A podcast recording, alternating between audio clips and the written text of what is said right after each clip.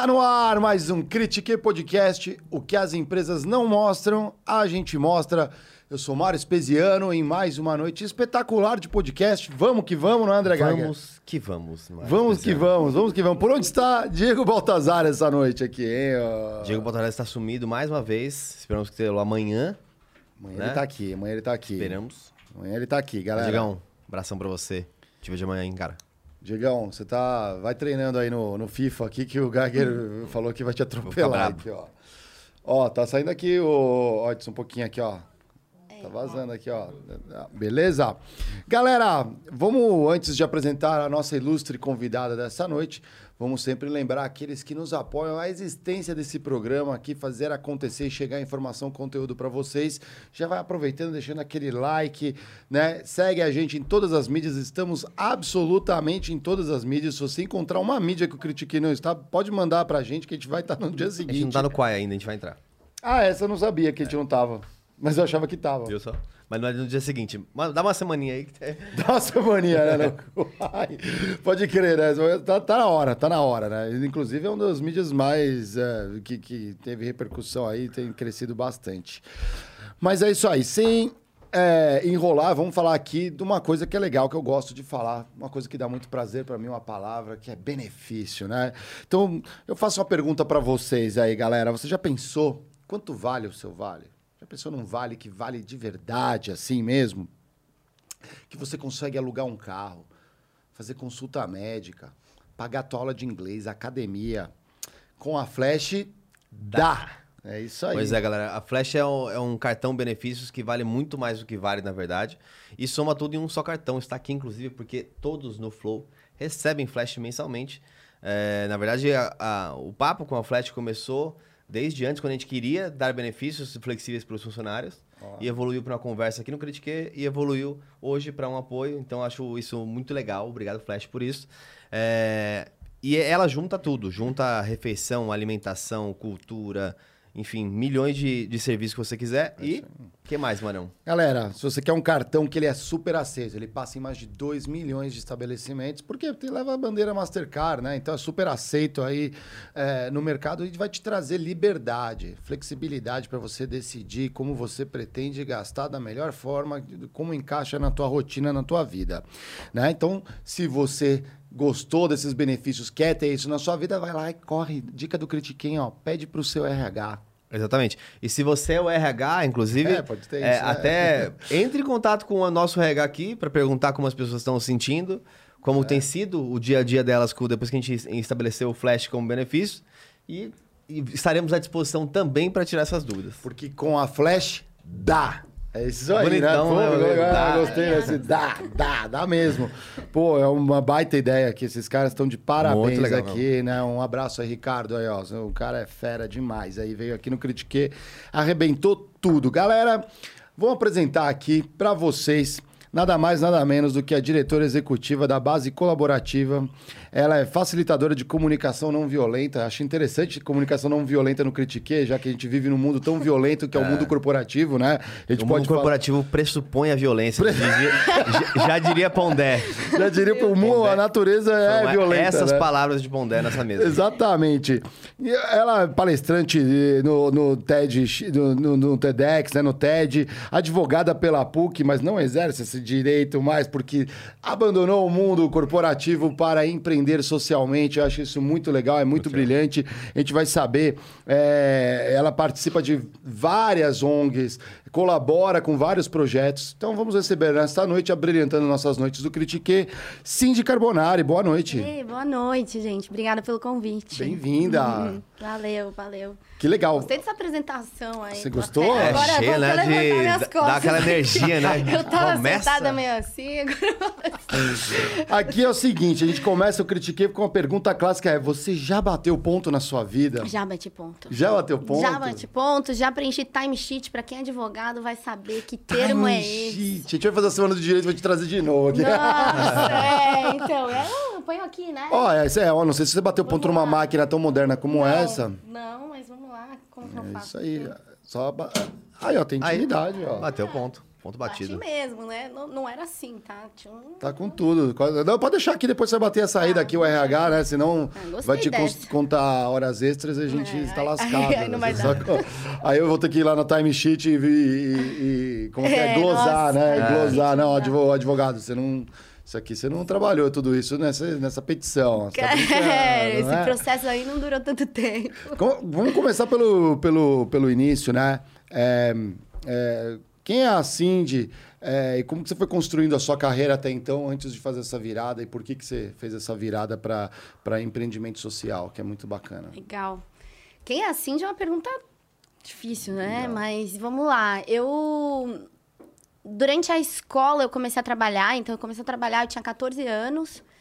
E aí, é, enfim, fazia várias coisas, eu sempre gostei, assim, minha mãe é, separou do meu pai muito nova, então sempre trabalhou muito, sempre falava, você tem que ser independente. Então, muito, né, tenho o privilégio de não precisar trabalhar com 14 para pôr comida na mesa, mas eu trabalhava porque eu queria muito ganhar e fazer minhas coisas.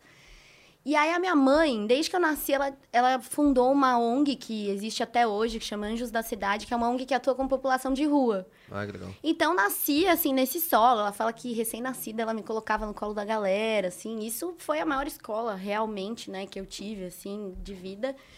E aí, o que aconteceu? No- nos meus 16, eu comecei a trabalhar com ela. Minha mãe tinha uma agência de publicidade, aí eu fazia o financeiro da agência. Fui das exatas para as humanas depois. é, exatamente. é. Mas, e aí, eu conto um pouco do pré, porque quando eu me formei no colégio, acho que o direito veio de repente, assim, e de repente mesmo. Foi viagem de formatura em Porto Seguro, uma baiana me chamou e falou: Você tem que ser promotora, você é filha do Deus da Justiça. E aí eu voltei da viagem, me inscrevi e fui fazer direito. Então foi uma coisa meio maluca, mas quando eu entrei na faculdade, eu percebi que, cara, era o que eu tinha que fazer, assim, porque acho que sempre, desde muito pequena, muito justiceira, né, vendo a situação de rua e com uma mãe que, né, sempre atuou por esses direitos das pessoas em situação de rua. Legal.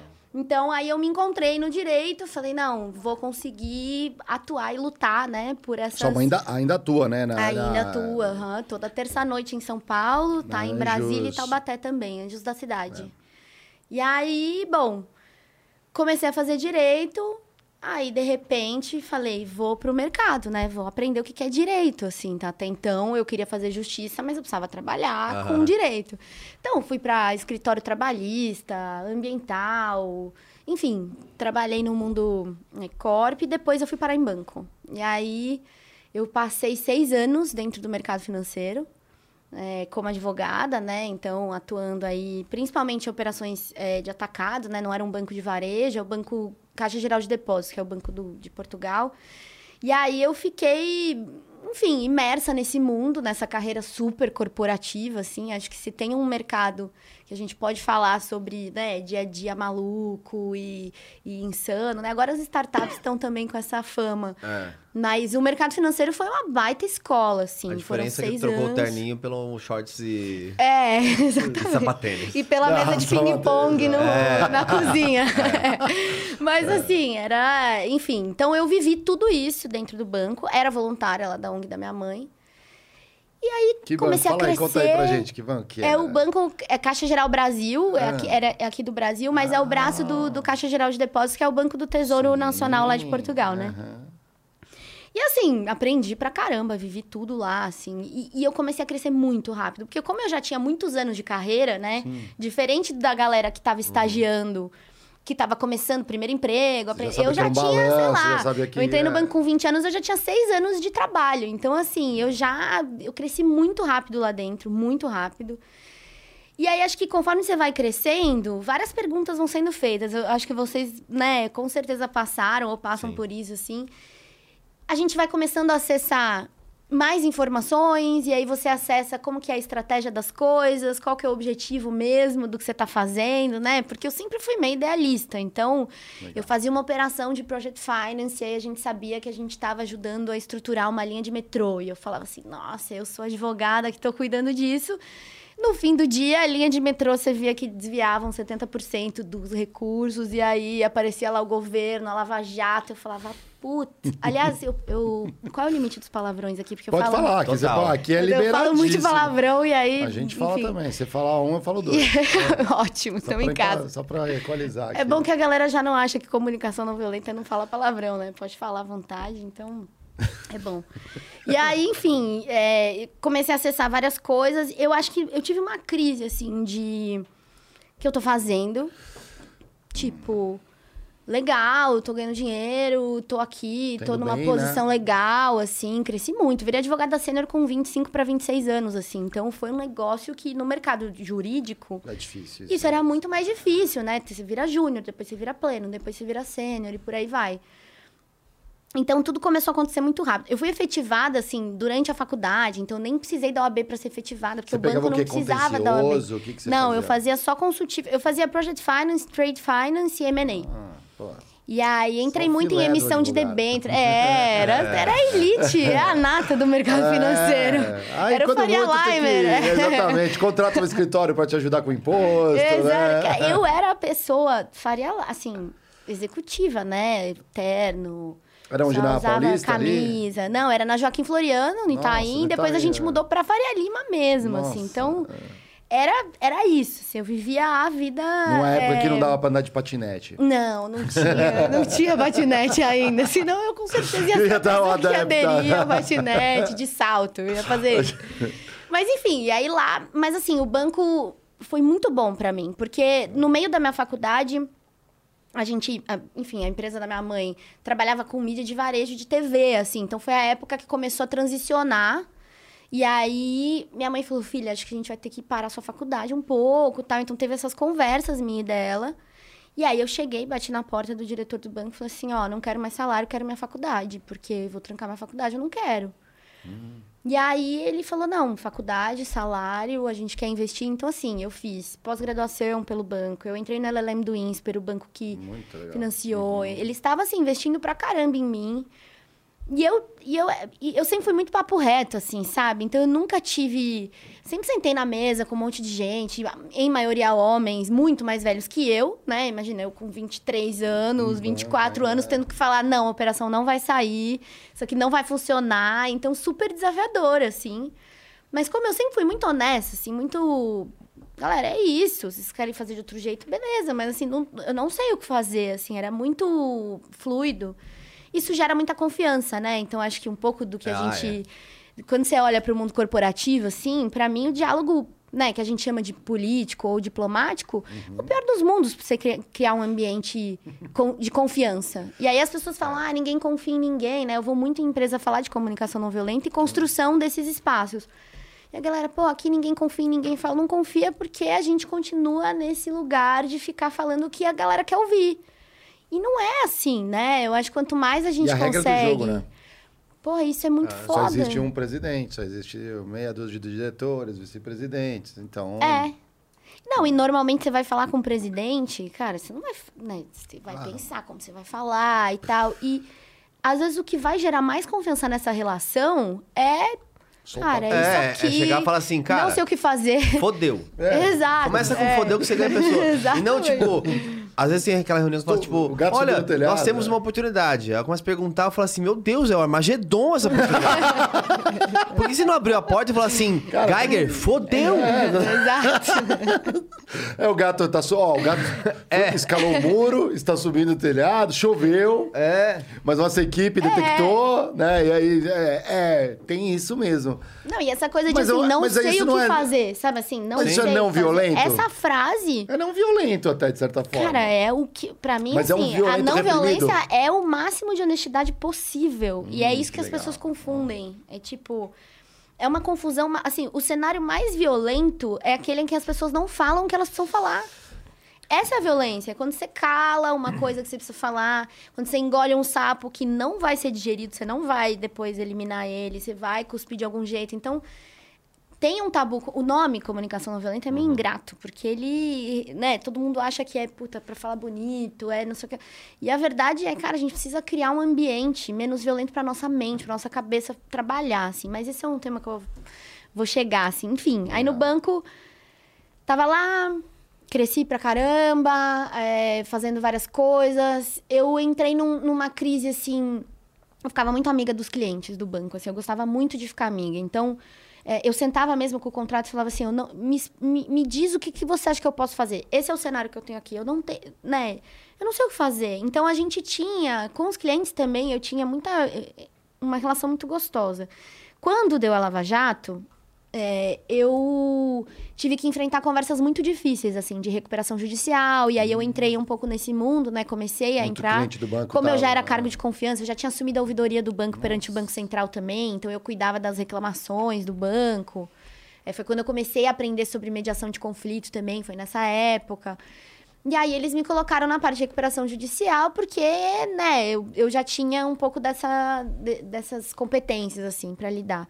E foi muito difícil, assim, para mim, ter que lidar com a realidade dos bancos, né? Eu amo a galera do banco que eu trabalhei, né? Assim, pessoas que até hoje eu carrego e que a gente tem uma relação muito boa. Mas ninguém precisa mentir que a realidade dos bancos é a gente cobra juros sabendo que a pessoa não vai conseguir pagar e depois a gente toma os bens porque é isso, né? Assim, tem outros bancos vindo agora com um cenário mais interessante, mas assim, na maior parte das vezes, eu vou calcular uma operação com juros que a gente sabe que muitas vezes O são risco. juros que é, não são é, razoáveis, né? E principalmente quando eu sei que essa empresa vai ficar inadimplente, e aí eu preciso garantir meu, né, o máximo de lucro agora, porque eu sei que não vai funcionar. E lidar com isso pra mim foi muito difícil, assim. é, que eu sei que faz parte do job, né? Faz, é parte do negócio, assim, né? Tem muitos negócios, muitas empresas aí.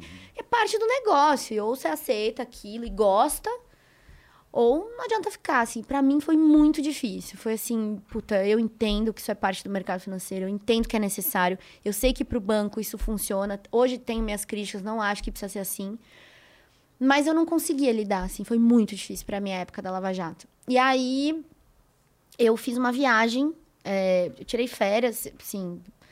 Preciso tirar férias, já tava muito tempo sem férias, preciso tirar férias. Entrando em burnout, né? E aí, cara, eu acho que o que aconteceu foi.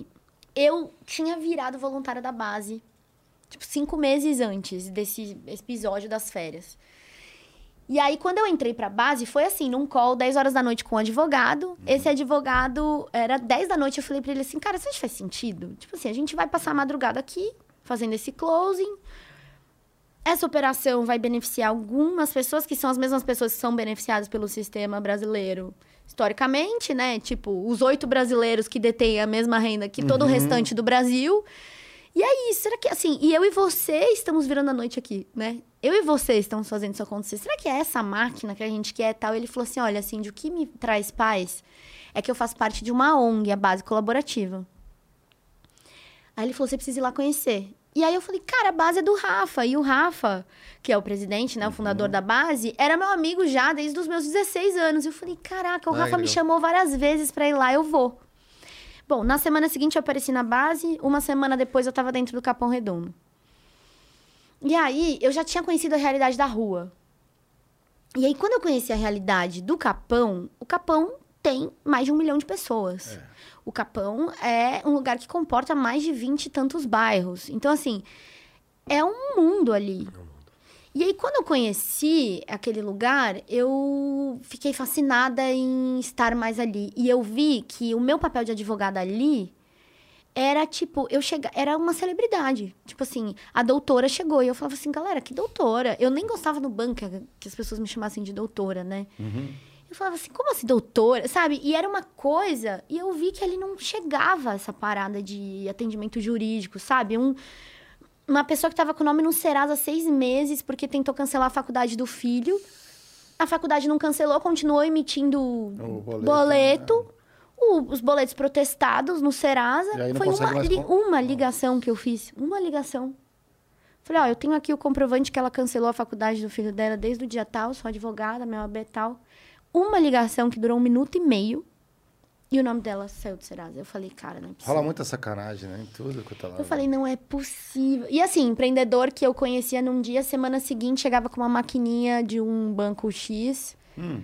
Tipo assim, não, eu- agora eu tenho uma maquininha. Eu falei, e como que você tem essa maquininha? Não, agora eu pago 300 reais por mês, seguro de vida, seguro de não sei o que lá. Eu falei, não, peraí. Aí eu ligava lá, galera. O produto. aí legal, ainda casada, sei lá o quê, nananã, e aí caía. E eu vi que eu era muito necessária ali. Nossa, é. E isso mexeu com toda a minha estrutura, assim.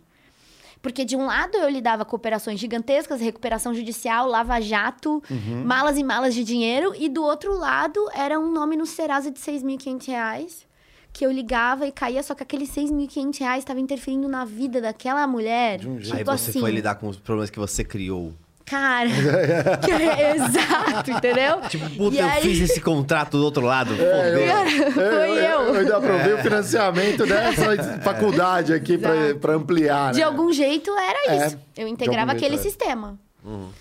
E aí, é, a base me transformou muito, assim. É, ter voluntariado na rua era uma coisa, mas ter visto a minha profissão num outro lugar, na rua a minha profissão era até necessária, ainda é. Eu cuido de alguns processos, mas assim, lá era muito diferente, assim. Era empreendedor que o negócio andava por conta daquilo. Era, enfim, várias coisas. E aí, E, e acho que são também pessoas e situações que você. é, o pouco no efeito borboleta vale muito. Então, você tirar o nome, o nome da pessoa do, do, da- do Serasa abre tantas portas que isso é um caso que é pequeno. Pra pessoa vale muito. Que é o contrário. Tipo, às vezes tem casos gigantescos que não vale nada pra uma pessoa. Cara, tem empresa que pra contratar a pessoa vai lá e consulta se a pessoa tá pendurada. É, não, e... Que não pode, É, não pode também. Exato. pode, Não, mas várias é- consultas Não, além dessa, né? criminal, Antecedente criminal. é. Eu tenho um projeto nos presídios, depois a gente fala sobre isso. Mas É. assim, também é outra.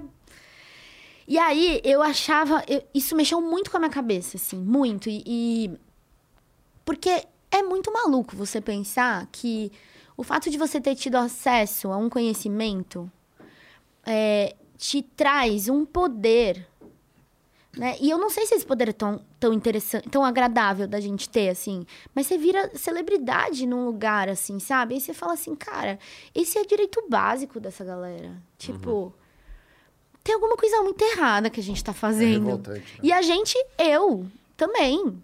Entendeu? É, é a gente, todo mundo. Não dá pra falar que é a gente, eles. Eu acho que isso tem muito, Nosso tanto no pedaço, mundo né? social quanto no corporativo. É o gestor, é a gestora que é a filha É. da puta, é o não sei o que lá. É sempre Esse eles, cara né? deixa o clima ruim aqui no departamento, não é a galera que É. Então, mas o, o que me deixa, o que me deixa às vezes, é, vou usar a palavra, tentar pensar na palavra correta, mas é curioso de como como resolver a equação, porque por exemplo, o Ferrez, que é do Capão também, inclusive já veio, que conversou com a gente, conversa muito com ele, é, e ele contou que ele é, teve um tempo que ele era até contra a ONG. Ele fala mal de ONG. Ele falou, porra, e hoje eu abri a porra da ONG. Que ele tem a interferência no Capão, inclusive. Sim. Que é a, Aliás, é, a causa tá- que a gente tá ajudando, né, durante a semana. Critique social, galera. Tem aí um QR QR Code Code tá aí, tá entrando na tela aí para vocês do, do- da, dessa instituição. Quem puder contribuir com seus Sparks.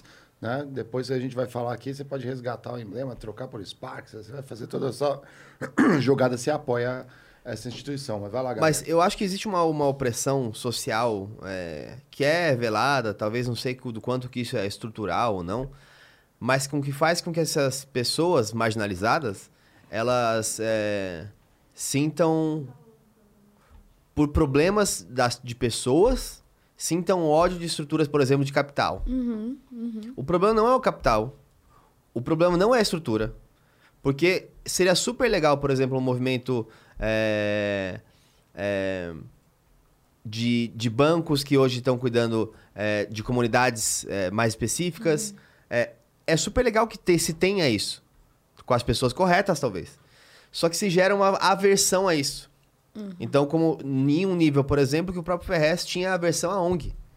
Porque achava que ONG era Sim. pegar dinheiro, fazer marketing e etc. É, Achar o balanço entre essas duas vidas, conhecendo essas duas vidas, é uma coisa tão maluca. É. É, eu acho que é isso que você enfrentou no primeiro momento, que é essa. Peraí, mas desse jeito não dá, mas eu ainda preciso criar algo que é estruturado, que vão ter pessoas trabalhando, que a gente vai ter que ouvir da comunidade também, que É, tem isso. é, de algumas pessoas que isso aí tá pegando dinheiro da gente, Total. mas ao mesmo tempo você sabe que internamente está fazendo um bom trabalho. Bom, você, É. tem o testemunho das pessoas que são ajudadas, né? que é o principal. É, né? mas é um desafio, porque assim, nem, nem todo mundo tá fazendo um bom trabalho. E eu acho que esse é um, é um ponto que também não só as empresas não mostram, mas as ONGs não mostram. Ah, agora vamos entrar nisso. Então, né? tipo, é.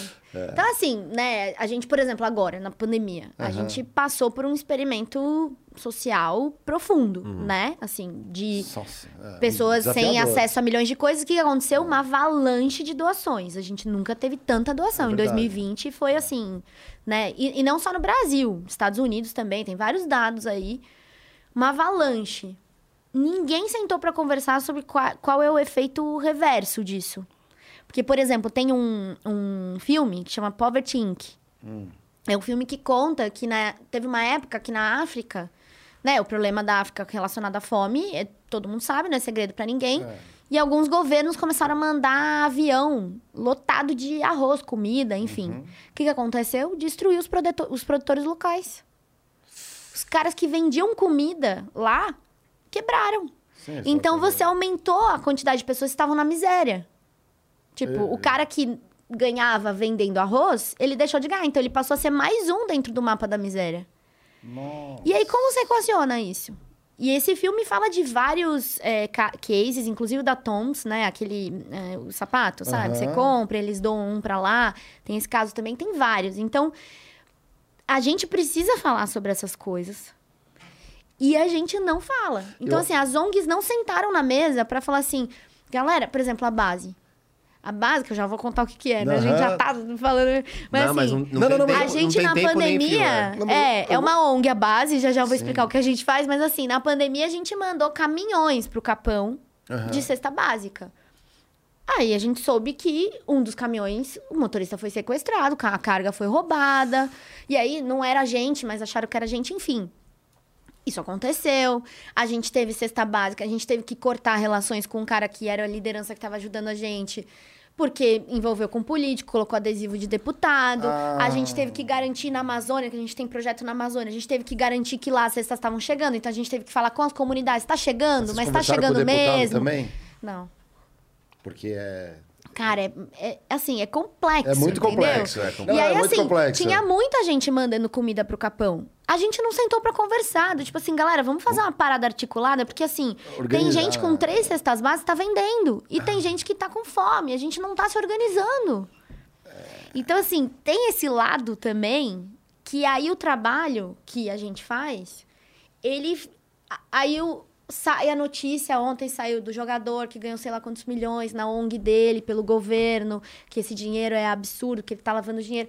E aí, assim, isso vai quebrando a- a- a, a Credibilidade. credibilidade de ONGs que, cara, estão se matando pra fazer um negócio, uma parada boa mesmo, sabe? Então tem. E, e eu acho que não tem só a ver com o cara que é pilantra e que desvia dinheiro na ONG. Tem a ver com as ONGs que são boas não se juntarem pra falar assim: e aí, quais são os desafios que você tá tendo com cesta básica? Mas elas não falam por quê? Porque tem patrocinador dando a cesta básica, né? Do tipo, tem financiador. Como que eu vou sentar com esse financiador e falar assim, viu? É, você doa a cesta básica, mas assim, teve gente que vendeu. É isso. O cara nunca mais doa pra mim. Então, assim, é, é louco porque e isso acontece nas empresas. Eu tô falando das Sim. ONGs, mas É assim, o famoso compliance. você, não, é, é. você vai falar pro seu investidor, É. dependendo da empresa que você trabalha, você vai falar pro seu investidor umas paradas que aconteceram aqui dentro, ele para de investir. Não, é- Então, assim, vira o, o discurso diplomático em todos os âmbitos da nossa Gente, se o- vida, se, o entendeu? Critique falasse realmente o que a gente sabe, você não consumia nada. Exato, é. Nada, nada. Você não andava em um carro, você não botava nada na boca. Nada pra comer. Nada. Nada. Tô falando sério, nada. E se alguém falar que põe, eu vou na fábrica e ainda mostro porque não, não colocaria. Tô falando sério. Mas porque tem erros, mas os erros têm que ser corrigidos, é natural. Mas o que você tá me falando, eu achei, eu achei bonito uma coisa que você comentou desses. É, é, dos filmes, né, documentários, mas e eu tenho uma visão externa da base que você vai explicar também, mas que é uma coisa que tem- existem falácias quando a gente toca no terceiro setor, que é tem muita gente que fala assim, é não, é, não é sobre dar o peixe, é ensinar a pescar, mas eu acho que pelo que você está falando, é nenhum nem outro. Nenhum nem outro. É rever o modelo Total. Às vezes você não, não é que você não precisa você ensina a pescar com a varinha, meu amigo, você vai pescar agora é com rede. Você vai é, é- é Então. arquitetar um, um formato que funciona porque você falou naquela coisa, ah, eu entregava arroz, aí você prejudicou o outro. Toda Eu- eu- ação tem uma reação e como que você. Eu queria- mapeia né, essa evolução? Eu né? queria fazer uma pausa, É. porque essa é a analogia perfeita Ah. que a, que a gente já conversou algumas vezes sobre cuidado com polarizações. Ah, sim. é. E isso é pra qualquer outra coisa na vida, pra sua vida no Twitter, pra sua vida no, no YouTube, em qualquer lugar. É, percebe que até pra isso as pessoas dividem entre é, ensinar a pescar Aham. ou dar o peixe. É. E a solução onde ela tá? Não é nenhum dos dois. É, no meio do caminho. É. É. você, sim, tem que ensinar o peixe, mas não vai, não adianta ensinar a pegar o peixe a- durante três anos e o cara, as pessoas morrerem até lá. Então você vai dando peixe enquanto ensina a pescar. É os dois juntos. não é um ou outro. Não é a discussão fla-flu idiota. E eu diria mais, assim, pra, a, a gente fala na base que é revolucionar a indústria da pesca, né? A gente fala que não é nenhum nem outro, a gente quer revolucionar a indústria. Mas eu acho que é, tem a ver com ouvir se é o peixe que a pessoa quer, essa é a primeira coisa, e aprender como ela pesca. Eu acho que a gente, muitas vezes, dentro do terceiro setor, tem a, a visão de que a gente sabe o que é o melhor, porque a gente tem acesso a conhecimento. E sim, talvez o como fazer, o fato de eu ter estudado e ter tido acesso e ter qualificação em vários sentidos, pode me ajudar. Mas o que fazer, eu preciso ouvir a galera. E ouvir requer tempo, você precisa de tempo, você precisa investir é, relação, você precisa investir em entrega com essas pessoas. Então, quando você vai para uma comunidade na Amazônia, quando você vai para uma comunidade, quando eu entro dentro dos presídios, é menos sobre eu sei o que eu vou fazer aqui porque eu tenho a minha solução, e mais assim, eu em várias vezes dentro do presídio eu falo assim, e aí, o que a gente vai fazer agora? O que que vocês acham que a gente tem que fazer Que agora? trabalho que você faz no presídio? Conta Eu levo roda de comunicação não violenta no presídio. Ah, que- porra. E aí, no meio, eu falo, e aí, o que, que vocês querem fazer? Porque, cara, são pessoas.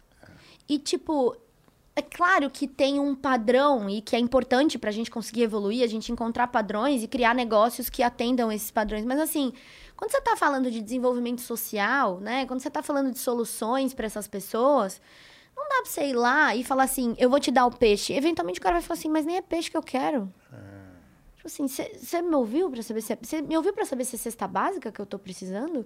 A comunidade que eu fui agora na Amazônia, eu, eu passei o ano novo na Amazônia, né? Eu já peguei malária duas vezes, depois eu conto isso pra vocês. Mas eu tenho um trabalho na Amazônia dentro da base. E aí eu fui numa das comunidades, eu falei, o que vocês estão precisando? Vocês estão precisando de alguma coisa? Como que tá aí e tal? Eu Fiquei perguntando. Ela, ah, não, tá precisando. Aí, como a gente tem intimidade, essas pessoas, elas estão comigo há dois anos, a gente se fala sempre. Ela virou pra mim e falou, tô precisando de prato e talher. Pra atender grupos maiores de turista. Porque quando vem mais gente, a gente fica numa... Tem que sair lavando. Cara, e- você acha que ela pode falar isso pra qualquer pessoa? Se ela fala isso eventualmente pra alguém, essa pessoa vai falar assim: o que? Você quer prato pra atender turista? Você não tá precisando de arroz? Você não tá precisando comer? Precisa prosperar, né? Cara, não, ela precisa de prato e talher. Sabe assim? Tipo empresas muitas vezes que vêm doar pra gente, que eu acho que esse é um tabu gigante que a gente precisa destrancar, que é assim: ah, eu aceito todo tipo de doação. Não, peraí, não é todo tipo de doação. Teve um incêndio na Portelinha, que é uma sub, é, é- é um bairro dentro do, do Capão que é muito, é assim, é esgoto a céu aberto, é, a gente precisava olhar pra Portelinha, mas enfim.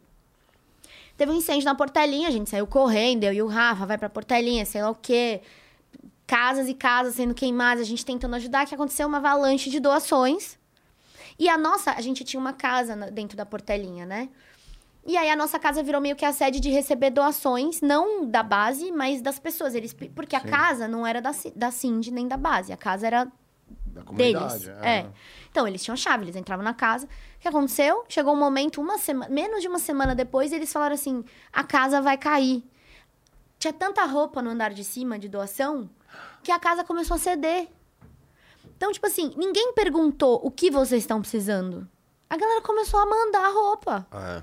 Tipo assim, alguém pode ouvir o que a gente tá precisando? Então eu acho que essa coisa do dar o peixe ou ensinar a pescar co- continua colocando a gente no lugar do salvador. do eu tenho a solução. Ou eu vou te ensinar como fazer, ou eu vou te dar o que você precisa. É. cara, eu preciso ouvir. Isso, isso é interessante, legal. porque eu acho que ainda mais agora com, é, com o mundo da internet, né? Porque antigamente a gente tinha o Teleton. É, A gente tinha, né? As TVs faziam TV, essa grande arrecadação uma é. vez no ano, Criança Esperança, É. a ACD, um monte de coisas desse tipo. aham. Então você já tinha uma curadoria é, dessas grandes mídias. A gente partiu para o mundo da internet, que é tudo aberto, e obviamente com tudo aberto, vem fraudes e vem também pessoas de bem querendo fazer essas coisas. Mas eu acho que agora tá, o mercado do terceiro setor está se consolidando com alguns curadores. Isso é muito bom. Por exemplo, a gente fez uma campanha no ano passado, no final do ano passado, é, que aliás, parabéns, vou dar um parabéns pro Flow, porque foi o Flow, é, antes de quase qualquer pessoa falar sobre a Bahia, o sul da Bahia e o, é, a parte ali de Minas Gerais, foi o Flow que começou com as doações. E a gente, obviamente, não tem expertise nenhuma, a gente não quis ser essa pessoa, tipo assim, ah, vamos mandar roupas. A gente falou assim, quem, a gente foi procurar quem era as ONGs As lideranças, né, locais. curadoras de, ó, eu vou pegar dinheiro, você é um curador do que está acontecendo aí e você vai direcionar para o que melhor precisa. E isso está começando a acontecer. É, você consegue enxergar também essa mudança ou você ainda acha que tem muita gente que chega mesmo ainda querendo dar a roupa, sendo que, sei lá, é verão, não é inverno, talvez precise de uma blusa no inverno, Exato. algo do tipo, né? É, eu vejo, assim, dentro. Eu tô há quatro. Eu tô desde 2017 trabalhando no terceiro setor, né? Eu fiz a transição, saí do banco, pedi demissão, não sabia o que eu ia fazer. E aí eu, por coincidência, o Rafa, eu já era voluntária da base, né? O Rafa precisou fazer uma viagem pra Boston pra fazer um curso. E ele falou: Você toca a base pra mim essas duas semanas? Aí eu falei: Ah, toco. Tava sem trabalhar, não sabia o que eu ia fazer da vida, tava meio perdidaça, assim. Falei: Não quero estar no banco, não sei pra onde eu vou. E aí, é, em 2017, então, eu fiz essa transição. E aí, quando o Rafa voltou de viagem, eu já tinha feito várias coisas. Ele falou: Preciso de você aqui. Mas assim, eu tenho dois mil reais pra te pagar. E aí eu falei, caraca, eu te conta, não tem, eu não, assim, minha, minha família não é uma família de poupanças, eu não, né, não, nunca ganhei poupança, comecei a trabalhar cedo e tal, então assim, eu falei, nossa, eu tenho conta, eu tinha financiado um apartamento e um carro, e só as parcelas dos dois já era mais que dois mil reais, eu falei, nossa, Rafa, tá bom. Foi assim, tipo, fudeu, mas vamos. Então, assim, meu nome ficou no Serasa, quase dois anos, assim, porque eu. Várias contas eu deixei de pagar. O AB, inclusive, eu deixei de Ah, pagar o bom. AB dois anos e meio, assim. Eu fiquei sem pagar o AB. Falei, não vou usar essa. Você não queria ler a revistinha da OAB? aqui? E Eles nunca, mandam? nunca participei de nenhuma eleição do OAB, assim. Provavelmente os advogados vão me ouvir e falar, nossa, essa classe, mas é. OAB, nunca... nós te amamos. Viva o AB. Viva o AB. Inclusive, me ajuda muito, que eu, eu, eu tenho dado umas carteiradas de vez em quando, ainda é necessário, né? Pra garantir direitos pra terceiros. Então, é bom ter o AB, o AB maravilhosa. Mas, enfim. E aí, é, o que, que eu tenho visto de lá pra cá? Eu vi o terceiro setor ganhar força e eu, eu acho que, principalmente, ganhar muita gente boa. Tem um- uma coisa que a gente também precisa falar sobre o terceiro setor, que é assim: a Cindy, o Rafa trabalhava num escritório de advocacia, o Rafa também era advogado. A Cindy era advogada sênior de um banco. Como que eu trago essas pessoas para trabalhar com desenvolvimento É, social? isso é legal. é. Como eu faço esse movimento? Porque, assim, eu preciso de gente qualificada. Assim, os problemas que a gente precisa resolver no setor social são muito complexos. São Sim. tão complexos que a gente não ainda encontrou soluções. O André Soler vai falar aqui com vocês, ele vai falar da população de rua, assim. Ninguém sabe o que fazer com a população de rua. Ninguém sabe. Quem falar que sabe tá falando. Ninguém sabe. Ninguém sabe. Se a gente soubesse, teria diminuído os números. Ah, a pandemia ajudou, mas antes da pandemia só Já aumentava. existia, já existia. Ninguém existiu. sabe o que fazer. Mas eu, eu sei uma coisa pra fazer. É, começar, pelo menos, a não ter arquitetura violenta. Você viu isso, né? Talvez Ah, a gente fale sim, isso. bota as sobre pedrinhas isso. embaixo. Que é as pedrinhas, pra você não, É. não poder dormir, se for dormir. Grade. Sim. Tá Bom, uma- sacanagem. É só não fazer Que isso. é a higienização, né? É, é. Só que aí, o que, que as pessoas não entendem também? Que essa migração da galera de casa pra rua tem a ver também com muitas dos fornecimentos que a gente entrega pra rua. Eu também sou responsável por isso. Uhum. E esse é um tabu gigante, assim. Provavelmente eu vou ser cancelada depois dessa frase. Não, não vai. não. É, não tô fala. preocupada com É, isso é. no caso. Mas assim, porque, cara, o- muita gente que tem que pagar um aluguel de Uhum. 400 pau por mês Tá lá, tá recebendo cesta básica? Não, porque tá lá na sua casa, é uma casa num bairro mais pobre, tá pagando 400 reais por mês. Não chega nenhuma assistência lá. Essa pessoa vai pra rua com uma barraca pra manter o teto. Sim. O que é muito triste, porque, porque por que a gente vê barraca hoje na rua? Porque não é a galera da rua, é a galera que morava em teto. E não consegue ainda ter o desconforto de ficar vulnerável sem Mas tem, teto. tem ONGs que Então entregam vai- barraca também, porque tá ficando um Também, que porque é melhor, porque não barato também. apanha. Antigamente era muito caro, ela... e, exatamente, não tem Sim, violência, exato, tem o exato, frio, é quando uma chega proteção. inverno na cidade, isso é louco. Bom, É cara, uma proteção.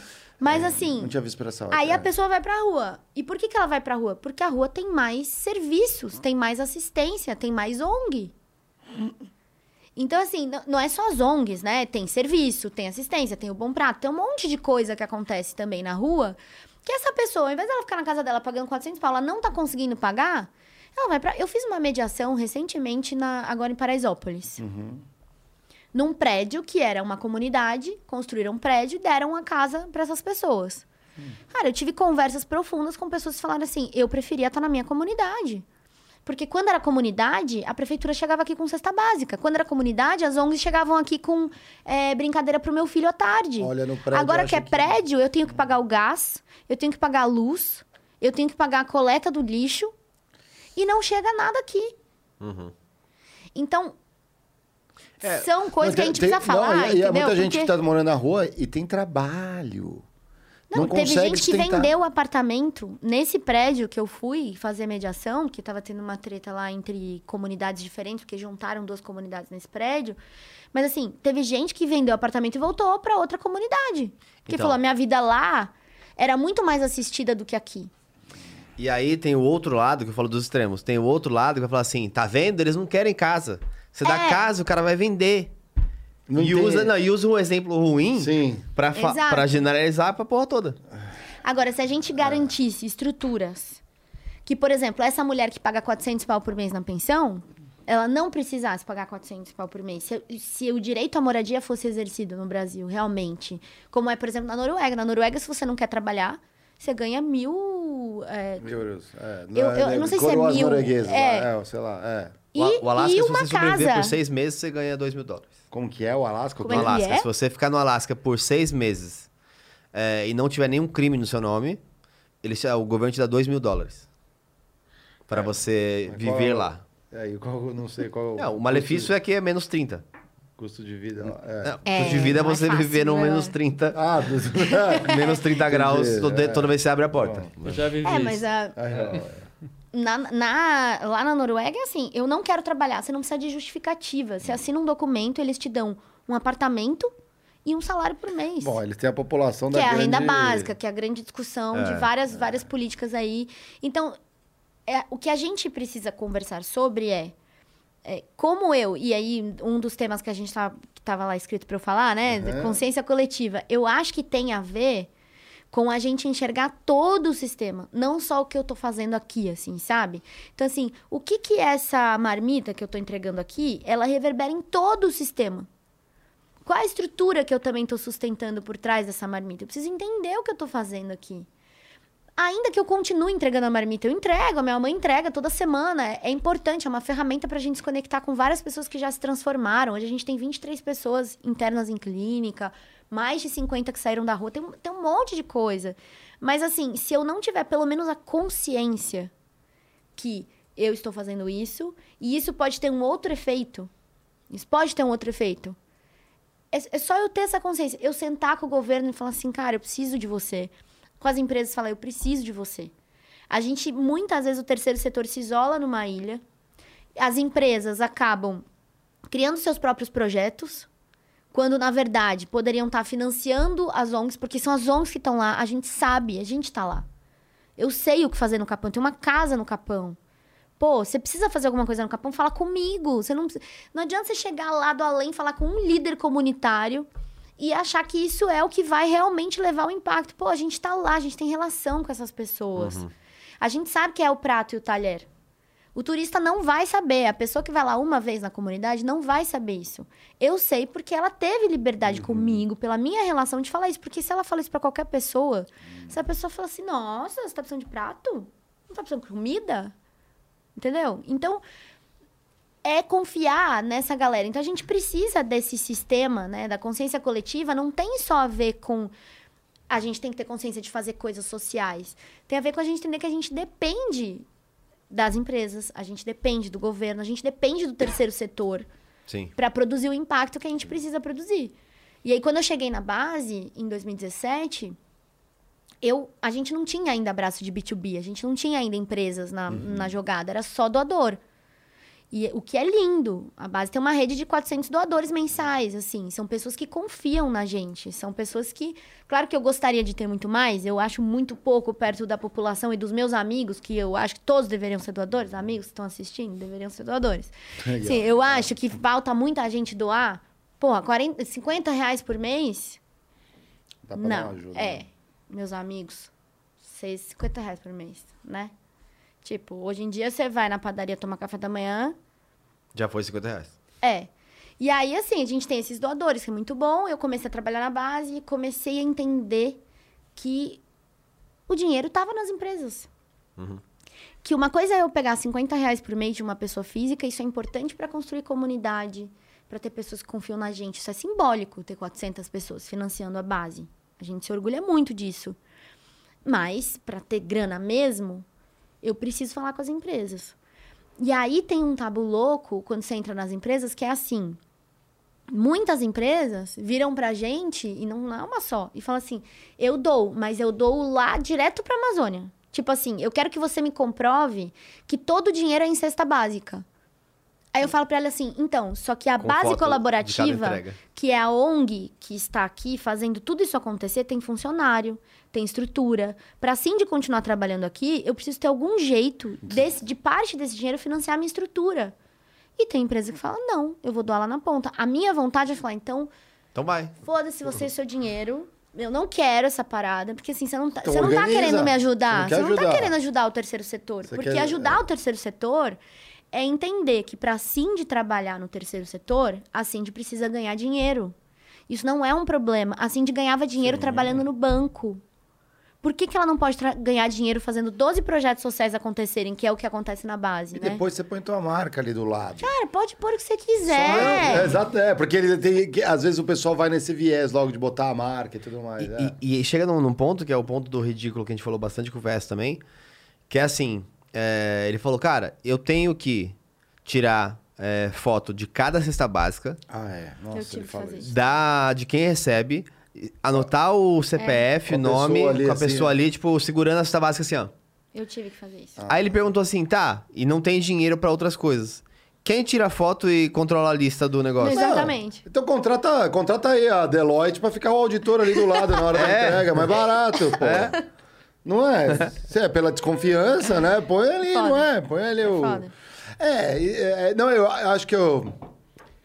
É, é que assim, existe esse tema de... Eu entendo esse lado dentro das empresas, das empresas grandes, principalmente, porque a questão de compliance é um problema. Então, assim, eles realmente precisam garantir que o dinheiro está sendo bem, bem empregado.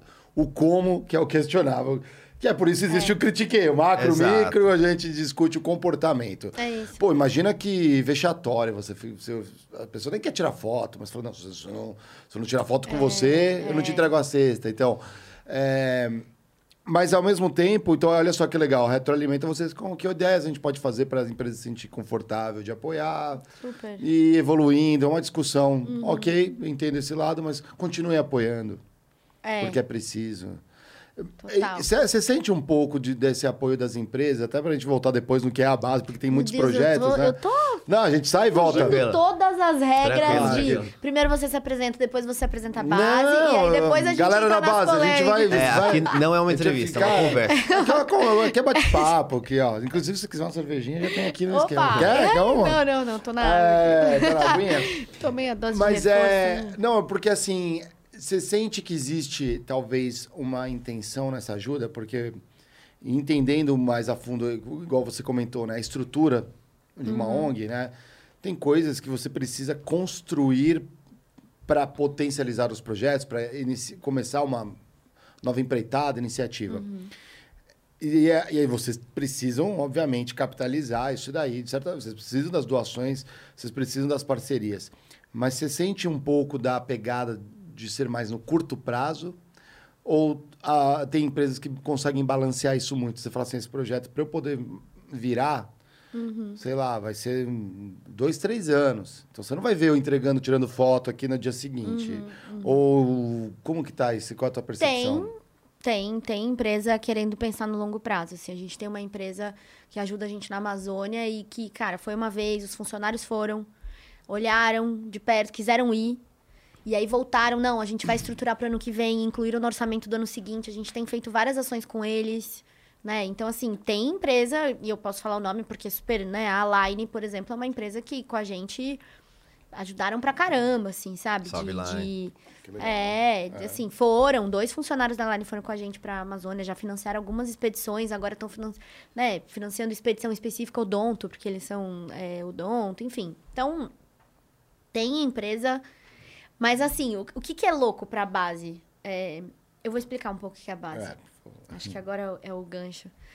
A base, ela nasceu há 10 anos, em 2021, em 2011. Em 2021 a gente fez 10 anos. E, e ela veio muito como um ponto de encontro de pessoas que estavam desconfortáveis com alguma coisa. Tipo assim, vamos se juntar e vamos ver o que a gente faz. Então a base nunca teve a fórmula pronta. A gente nunca teve o que, que eu vou ensinar a pescar ou o peixe. A gente nunca teve isso. Sempre foi um lugar de vamos sentar e tentar descobrir o que, que é. Então a base começou com rodas de conversa com pessoas do tipo, e aí, o que, que você acha que a gente pode fazer? Como que a gente faz? Que que... Nisso surgiram algumas ações, foram surgindo, aí surgiram grupos de estudo, esses grupos de estudo viraram cursos.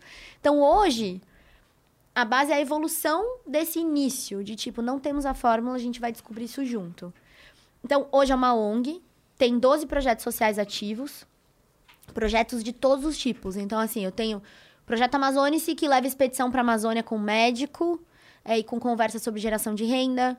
É, eu tenho o projeto Rodamuinho, que é esse projeto que eu comentei dos presídios, que eu levo comunicação não violenta para os presídios. Tem o Papo Futuro, que é um projeto que leva tecnologia para jovens prestarem vestibular e fazerem faculdade, hoje no online, né? Então a gente manda chip de internet, computador tal, e o jovem consegue acessar. Jovens e, e adultos. É, eu tenho Rejuntar, que reforma a casa para crianças que estão em abrigos poderem retornar ao convívio familiar. Muitas vezes a, a avó pega a guarda de uma criança que foi para um abrigo por questões que os pais, enfim. E aí a avó tem a guarda, só que a casa da avó, é, judicialmente falando, né, quando ela consegue a guarda, tem uma vistoria e aí, na maior parte das vezes, a casa não tem a estrutura de um banheiro, sei lá o quê. Tem coisas do tipo, tem que ter um quarto para essa criança, ela não pode ficar no quarto dos pais ou do- dos adultos, porque tem várias questões, enfim. E aí a gente vai, descobre esses casos, reforma a casa, a criança sai do abrigo e vai é, morar com, com um familiar. Então, tem- imagina, tem projetos de vários é, âmbitos, né? Assim, é, reforma, tem Amazônia, tem presídio, tem tecnologia, tem, enfim... como esses projetos... Tem projeto de construção de horta agroecológica, a gente construiu a última no Complexo da Maré, já está na terceira colheita, que é para a comunidade. Então, a gente plantou uma horta gigante, que é uma horta diferente, porque ela, ela, ela vem da agrofloresta. Então, assim, ela se retroalimenta, e aí você não, não requer tanto o dia inteiro alguém especialista fazendo aquilo acontecer. E aí, assim, a comunidade já colheu três vezes ali comida e, e, sabe, para trazer essa independência alimentar. Então, como que esses projetos nascem na base? A base é um hub, é um encontro de pessoas que falam: eu tô inconformada com os presídios e eu quero fazer alguma coisa nos presídios. Tem alguém aqui inconformado também? Aí juntam algumas pessoas e essas pessoas se qualificam dentro da base, porque a base tem vários cursos. Então, a gente, por exemplo, a comunicação não violenta é um curso, a teoria U é outro, e a teoria U é um curso muito interessante para você de fato trazer soluções que não é só a cesta básica. É como a gente torna a cesta básica uma coisa mais é, complexa, né? Uma coisa mais estrutural, uma coisa que desenvolve mesmo. Então, tipo, é, teve um- um- uma parada nossa aqui, a teoria U traz muito, que é assim, o que, que a gente não tá vendo? A teoria U é uma metodologia conheço a que metodologia, meio que é incrível. num- É do MIT do Otto Scharmer. Sim, achar, é isso aí. É, esse curso que o Rafa foi fazer em Boston, que eu assumi a base, foi o de Aham. teoria U. Ele foi lá com o Otto Scharmer para aprender e ele trouxe. E a gente dá curso desde então, assim, vigésima turma de teoria U. Eu acho bem legal. Li, não aprofundei, não fiz o curso, Mas já, Animais. mas já sou crítico. Não, Tô sempre brincando. tem, sempre Ah, tem. você Mas assim. Não, não, não, to- não. Crítico toda assim do tipo metodologia tem jogar uma fora. curva. É. Eu acho que é muito. Eu acho legal. Pra, pra essa linha de estruturar a empresa, de focar num Uhum. objetivo, de trazer o coletivo pra pensar. a- a- que- acho que isso é desconstruir pra construir, né? É isso, é, é. Eu gosto muito, assim, eu acho que é, tem uma coisa que a teoria traz que, que ela fala sobre a visão sistêmica das Uhum. coisas, assim. Isso, pra mim, foi a maior sacada, assim. Porque É, é é justamente o é que. tipo assim, o que, é, que eu não tô vendo? Qual que é a lente aqui que eu, que eu não tô usando e que eu preciso usar? Quais Então, as perguntas né, que tem que ser feitas. né? Exato. Tipo assim, o que, que eu não tô vendo aqui nessa. Né? Tem até uma história que o Otto Char tem no livro até, que ele fala que foi numa comunidade, começou a faltar peixe no rio, a comunidade começou a ficar sem alimento. E aí ele foi. E aí, esse olhar da teoria U, né, que ele ensina, essa ferramenta da visão sistêmica, é tipo assim, o que, que eu não tô vendo? Aí ele começa a enxergar a comunidade. Aí ele fala assim: vamos construir uma quadra de futebol, uma quadra na comunidade. Aí todo mundo, cara, tá louco? Não tá vendo que as pessoas estão passando fome? Tipo assim, não é pão e circo. Você tem que ir, né? Se liga. Ele falou, vamos construir uma quadra. O que, que aconteceu? Aquela comunidade, a única atividade que aquela comunidade tinha, o entretenimento, era pesca. Ah, Então, quando você coloca uma quadra de futebol e as pessoas começam a ter outra atividade, o rio começou a se regenerar. Isso. simples assim. Então né? é esse tipo de coisa que eu acho que falta muitas vezes em qualquer negócio, tá? Mas muitas vezes em projeto social também. Mas assim, eu, em várias empresas, do tipo assim, tem, tem uma lente aqui que a gente precisa usar. Você não tá vendo, sabe? Nas empresas acontece o, o efeito do bode, na verdade. Tá todo mundo reclamando, ah, esse ar não funciona, isso não sei o que. Aí eles põem o bode, que é fedido, então começa a reclamar do bode, aí Esquece o e- Esquece o ar, aí depois tira o bode, tá tudo certo. É, não tô então. brincando, mas é o. Não, mas é- Mas é o certo é você fazer a coisa que propõe uma mudança de verdade. Pô, né? é, e assim, muitas vezes o que você vai propor não é o que vai ficar mais bonito na foto. Então, esse é, esse é um ponto é, com doadores, legal. com investidores, que eu acho que, pô, a gente precisava conversar, assim, mais abertamente. Do tipo assim, cara, eu, eu vou entregar impacto, mas, eventualmente, isso vai demorar um pouco mais. Eventualmente... Isso vai ficar embaixo da Né? terra, Que é o nosso vai ver. problema do né? Governo, fala- assim. é. Por, por que, que a gente não consegue soluções sistêmicas, estruturais, do ponto de vista governamental, na minha visão? Porque, cara, a gente não pode assumir, todas as pessoas, tá? Eu acho que eu vejo isso em empresa, eu vejo isso como ser humano, assim. A gente não consegue assumir que a gente tá arriscando uma coisa que pode dar errado. No governo, o cara ou a mulher, eles precisam, em quatro anos, fazer alguma coisa que dê muito certo.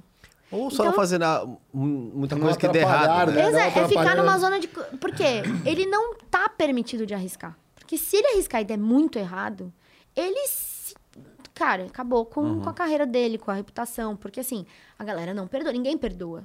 Né? Então, se ela assume uma solução, né? Se uma. qualquer política traz uma solução e fala assim, para inovar a gente tem que considerar o erro como parte do processo, né? Várias Fato. teorias aí falam isso. Fato. Não é um desvio dele. Inovação requer um erro como parte. Muitas vezes o mais inovador vem do erro, né? Erro é do tipo, processo, erramos. Pô, erramos, mas tem uma parada aqui que a gente descobriu. Então, assim, só que a gente não consegue, a gente não permite que nem as ONGs, nem o, o- o governo faça isso. Essa é a real. E a gente é ser humano, porque é tudo composto de, de seres, né? Então, assim, para as ONGs, tipo, se, se eu tenho, eu tenho 400 doadores, tá? E vamos supor que eu tenho 10 mil reais por mês de doação recorrente. Se eu viro um mês e falo assim para todo mundo, galera, eu vou pegar esses 10 mil reais e eu vou comprar pirulito.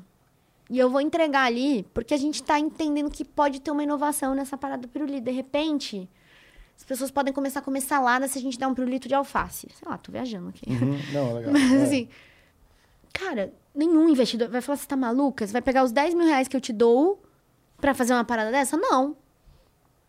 Então você fica Não. muito. Vou mandar meu executivo de jatinho, que vai custar 100 mil a viagem, para ver o que você está Isso, fazendo. Exatamente, exatamente. Aí eu vou gastar 100 mil reais nisso.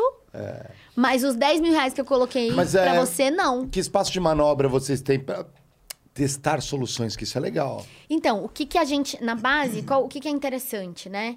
Porque hoje a base tem esses 12 projetos sociais acontecendo e tem um lugar escola. Então, são duas frentes, assim. É frente atuação social na ponta e frente desenvolvimento humano. Esses cursos a gente entrega para PF e para PJ, né? Então, B2C e B2B. Então, a gente tem várias turmas que a gente abre ao longo do ano de curso. E a gente entrega muito B2B, assim, palestra, workshop, treinamento, tanto em comunicação não violenta quanto em teoria U, jornada de liderança humanizada, enfim, tem vários, várias coisas que a gente aprendeu nessa gestão de rede e comunidade, que a gente pega essa metodologia, essa sabedoria e leva também para a gestão de time e tal.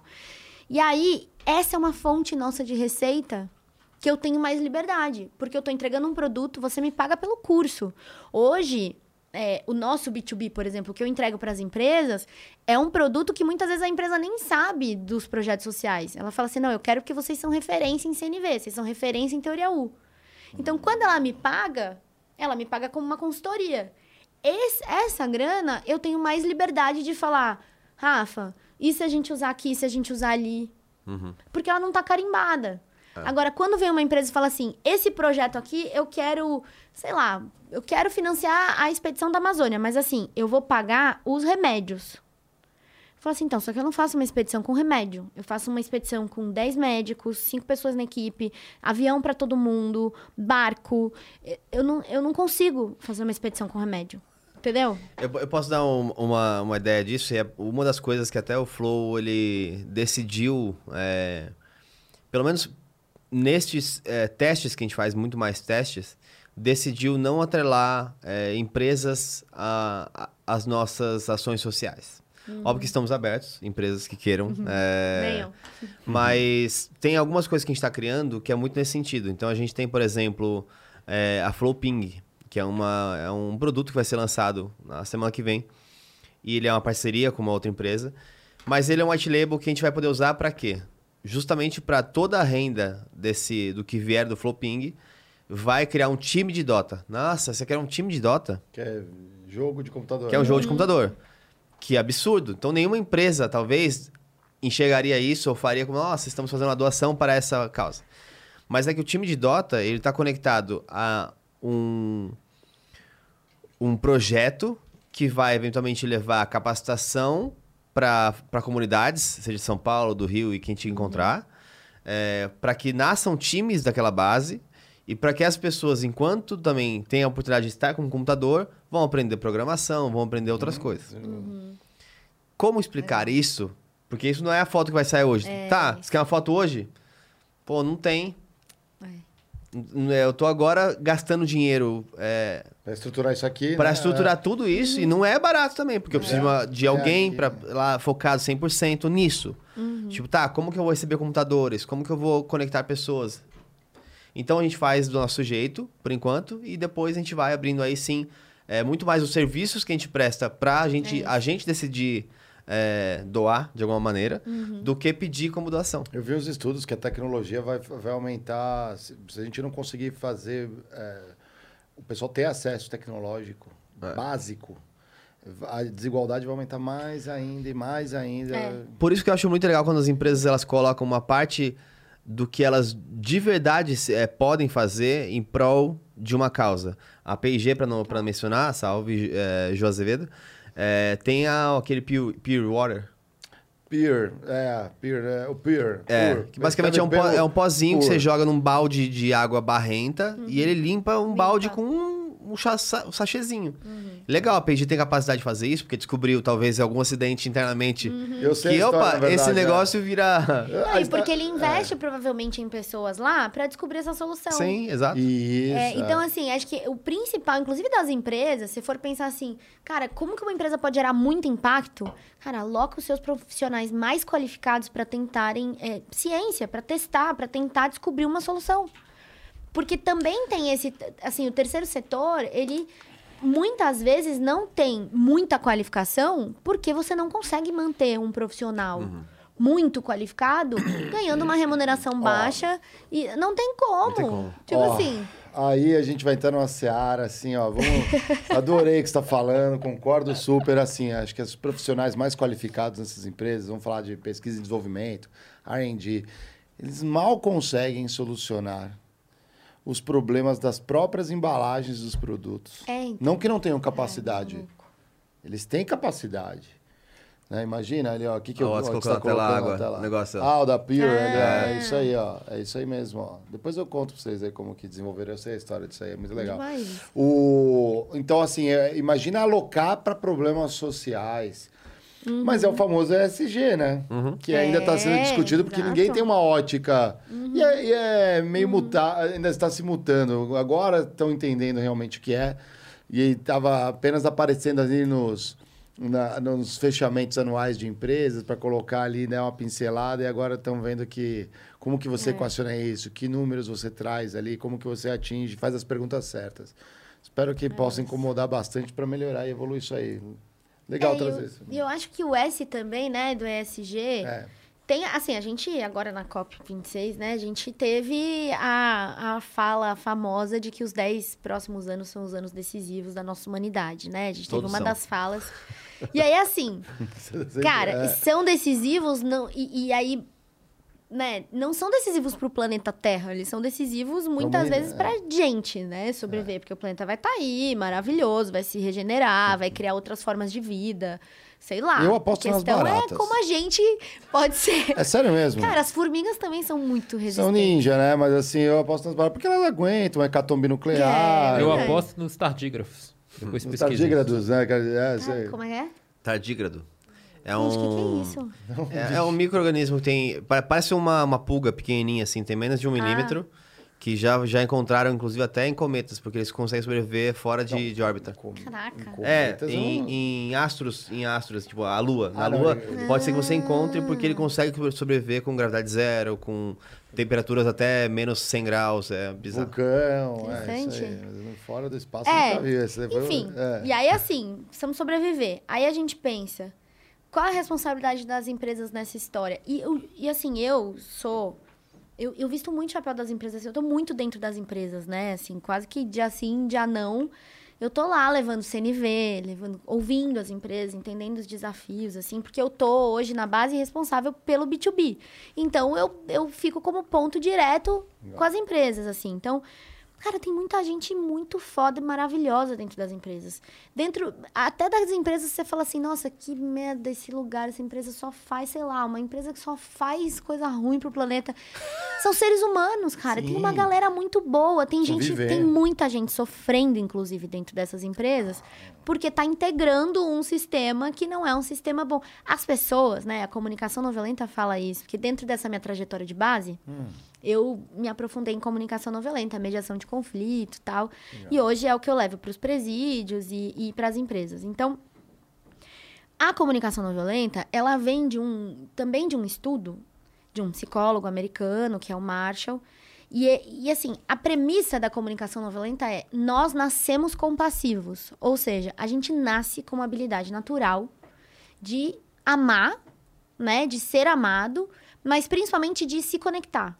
E essa é a nossa principal necessidade humana universal. Tem a pirâmide de Maslow, tem um monte de necessidade. A principal é conexão.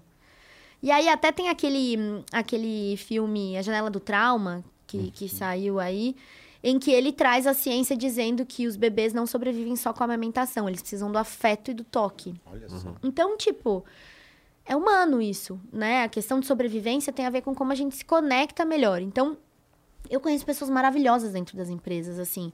E é muito triste pra mim é, entender o quanto as pessoas estão esgotadas, o quanto elas estão em burnout, o quanto elas estão. é, e o quanto o social pode ser um produto brilhante pra dentro das empresas, pra dentro do burnout, pra dentro do esgotamento. Porque, assim, muitas vezes você não tá só em burnout pela quantidade de horas. É porque você não tá encontrando sentido naquilo. Se as empresas entenderem que o social ali dentro é um ativo, Uhum. Porque isso vai fazer o funcionário estar mais feliz, ele vai encontrar sentido naquilo. Cara, é ganho em grana no fim do dia, é ganho em resultado, é, é produtividade. Aliás, então, foi isso que muita empresa que falou que ia adotar home office para sempre recuou e falou: não, preciso do escritório, preciso do, do pessoal Exato. se integrando aqui. Que legal Porque as pessoas querem interagir, é, elas querem se falar, elas querem se conectar. É o senso de Sim. comunidade, né? da- Não, e não teve um, assim, de verdade, não teve um, uma palestra ou workshop que eu até hoje participei nas empresas que alguém não chorou. Não teve um. As pessoas precisam acessar esse lugar. Tipo Tipo assim, o sentir é parte nossa. Não tem como a gente. Não, aqui eu sou, aqui eu sou profissional e como profissional eu não, não tenho sentimento, eu não tenho. Parte do que a gente vê de burnout é porque as pessoas não estão encontrando espaço para falar sobre como elas se sentem, como elas estão, o que está acontecendo na casa delas. Tipo assim, às vezes num, num encontro nas empresas eu, eu faço uma pergunta, né? tipo, conversa com uma dupla e eu jogo a galera em sala. Conta como tá sendo a pandemia para você. Só meu, isso. meu chefe falava que eu era muito horizontal com o meu time. Ah, eu já escutei Que isso. eu era muito próximo, eu tava lá com a pedir a pizza, eu aí a gente comia pizza junto, que eu deveria estabelecer uma posição de liderança versus Sim. Aquele o, Cara, é muito o gestor né? ciborgue, né? Que tá lá assim, É. chicoteando, né? Batendo tambor. Eu, eu- eu É. já recebi um desses que eu adequava muito o meu jeito de falar à audiência.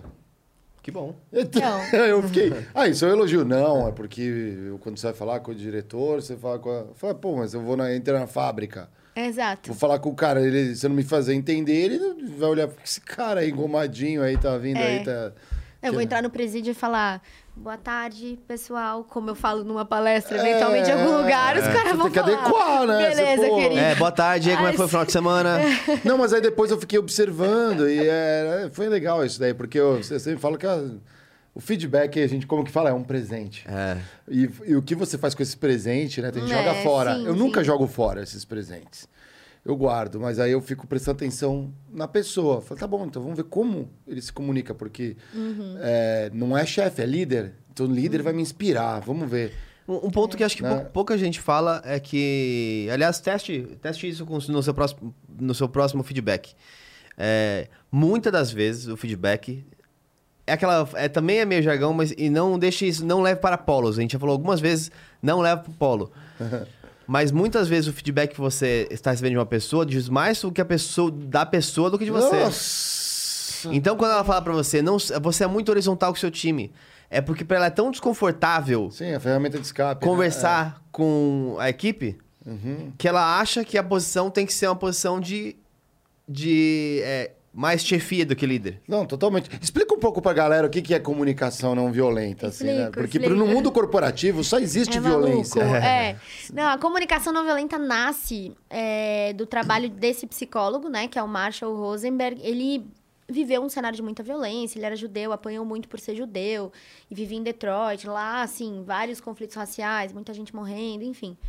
E aí ele foi estudar psicologia, primeiro para psicologia clínica, então quero atender as pessoas. Ele queria entender por que, que algumas pessoas resolviam bater nele e outras não. Tipo assim, eu não quero só entender quem bate em mim, eu quero entender por que, que essas pessoas veem isso acontecer e não entram na treta. E aí ele começou a estudar psicologia, virou PhD em psicologia clínica e falou: Cara, meu negócio não é atender o indivíduo. Eu quero entender como são as relações. Tipo assim, como é ele interagindo. Porque se eu só atendo ele, eu acabo até reforçando eventualmente uma violência que ele reproduz com outra pessoa. E aí ele começou a entrar no mundo da mediação. Ah, que Então ele começou, ele trabalhou na Palestina, na, na guerra, ele trabalhou com mediação familiar, empresas, ele, enfim, fazia Deve ter workshop por aí. no FBI. Não, porque- Mediações de- dos caras que. Ah, tão- não, mas esse tipo de mediação, eu estudei isso por causa de Onde estão negociação. os tiras? Mas é, não. é outro Eu tipo. nem né? imagino o Marshall fazendo. Mas ele. E aí ele, enfim, depois de 30 anos dessa trajetória, ele escreveu um livro chamado Comunicação Não Violenta. Então, é, o livro resume quais são os formatos de diálogo que fizeram com que todas essas pessoas que ele conheceu se conectassem mais do que se odiassem. Como chama o livro? Então, comunicação não violenta. Comunicação não violenta. E aí é muito louco, porque esse livro, olha que curioso. Esse livro, o título, o subtítulo original dele é Comunicação Não Violenta, a Linguagem da Vida. Porque ele dizia que a forma como a gente foi ensinado a se comunicar não fala sobre quem nós somos. A gente não aprendeu a falar da gente. Então eu não falo como eu me sinto. Eu não falo assim, eu preciso de ajuda. Eu falo, você é egoísta. Eu sou sozinha. Então a nossa estrutura de diálogo, ela fala mais sobre você do que sobre mim. Então se a gente aprende a falar mais sobre como eu me sinto, o que eu preciso. Então assim, num feedback tem um formato brilhante que é o que é importante pra mim. Uhum. Não tem necessariamente a ver com quem você é. Mas eu como sua gestora dentro dessa empresa, Eu preciso disso. Eventualmente, isso aqui não é tão necessário em outros lugares, mas pra mim isso é importante aqui. Então, quando a gente vira essa lente, você Falar fala sobre a eu, sua né? vida. Falar mais eu do que É. você. Você fala sobre a sua vida. E aí, a capacidade que você tem de se conectar com as pessoas a partir desse lugar é absurdamente mais potente do que com qualquer outro discurso. Então, é, quando o, o Marshall, ele cria esse... Né, e, e aí tava a linguagem da vida. E aí, voltando né, pro subtítulo.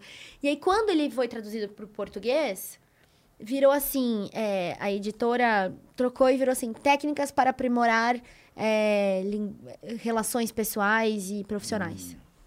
E ele ficou puto, o Marshall. Do tipo assim, Editora. não tem a ver com técnica. É claro que tem ferramentas, tem coisas que a gente faz. Então, por exemplo, tem uma muito rápida que é é, a gente fala muito sobre falar a verdade, né, dentro da comunicação não violenta. E a verdade tem a ver com a sua verdade. Então, assim, é o que eu sinto, é o que eu penso, não é o que isso é. Nada é, né? É o que eu penso sobre isso. Então, assim, mas a nossa linguagem, ela não tá nesse lugar. E ela tanto não tá nesse lugar que a gente chega com todo mundo e fala: Oi, tudo bem? E a gente nem quer saber como a pessoa tá. o tudo bem virou uma Ah, parada. Dá bom dia, por exemplo. do- Não, não, não. Eu sou a favor de dar bom dia, sim. A Não, energia do bom dia é boa. O bom dia é bom, mas ele pode ser só bom dia. Sim. Ele não precisa ter o tudo bem, porque eventualmente É essa pessoa não fala- não responde. responde. Não responde. Bom dia. É, é porque eu acho uma besteira, gente. Tipo assim. por, por exemplo. É isso, As- cara, eu já, eu já ouvi eu muita falo, mas gente eu falar fala isso. por obrigação. Fala Não, assim, bom é um- dia! É 11 horas, a pessoa já tá trabalhando há 3 horas. Eu chego de uma outra reunião, aí eu falo bom dia pra quê? Não, mas aí já... chega 8, bom dia. Não, bom dia ele É, tem bom uma bom dia, janela. Bom dia, bom dia, bom dia, bom dia, Depois é, oi, e aí? Pelo amor de. Deus. É. É, e o tudo bem, ele é, ele é polêmico também. Porque É, não, é assim, verdade, é.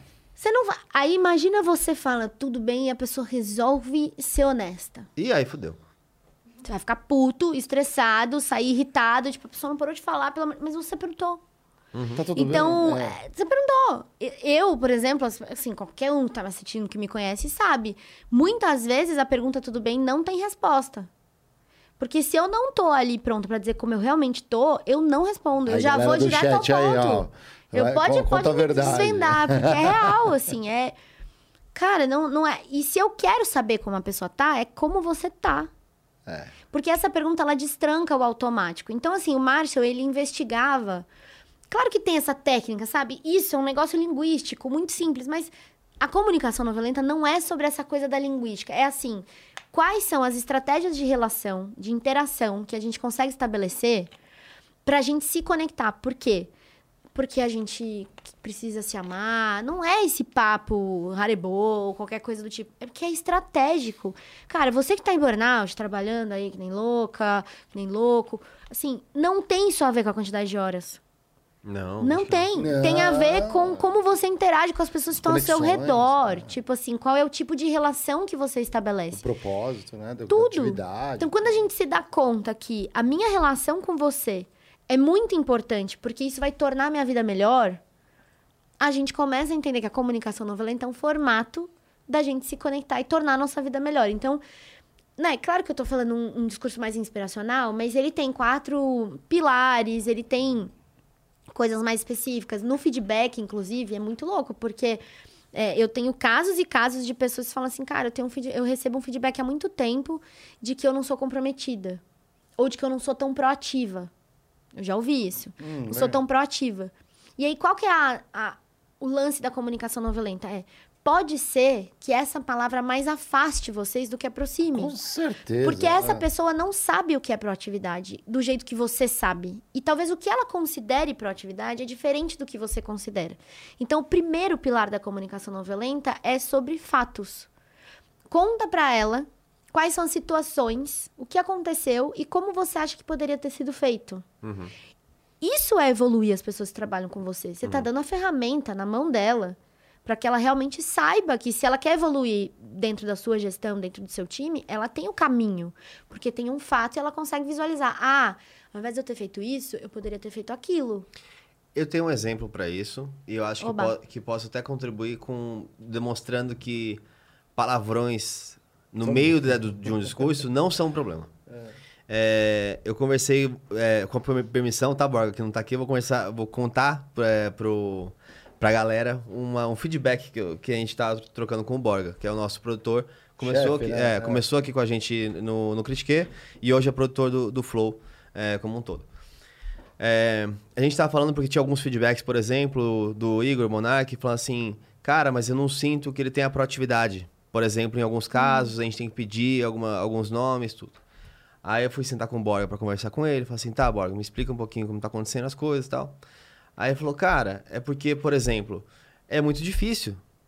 Os meninos me pediram 10 nomes de para trazer pro, pro Flow, por exemplo, é, que são nomes impossíveis. Aí eu falei, legal. Bom, nada é impossível, mas ok. É. É. Aí eu falei, legal, mas pode ser que sejam difíceis.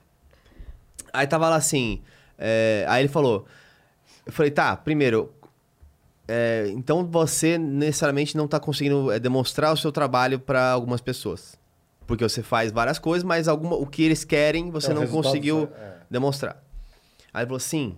Eu falei, tá. Então tem duas partes é, importantes. Um, a- o seu trabalho. Dois, a percepção do seu trabalho. E eu sempre falo para o time aqui, eu falo do meu Make it simple, guide É, me, delight me, né, que é o é, faça simples, me guie e me impressione.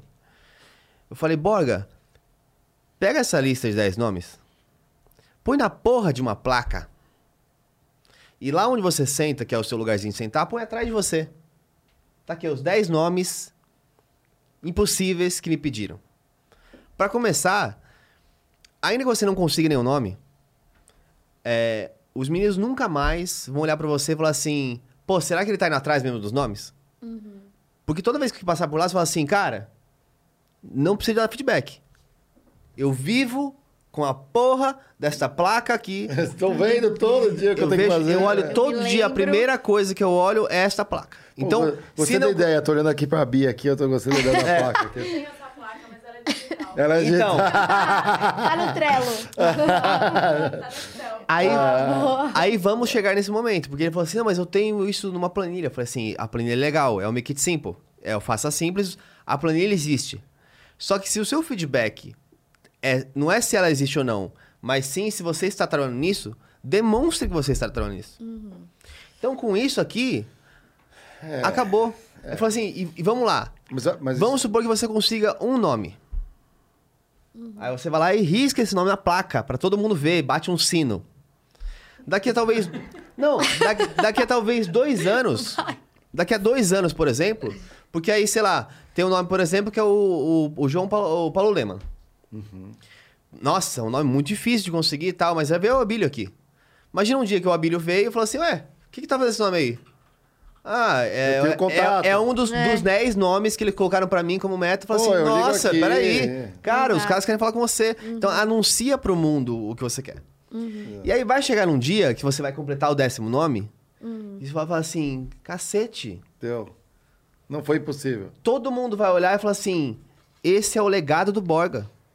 Porque não importa o que aconteça, todo mundo que viu você do- um ano com a plaquinha lá atrás de você e os nomes não sendo riscado, pode passar cinco anos, você pode ir pra Globo, você pode ir pra outra empresa, que todo mundo vai lembrar. O que, que o Borga fez?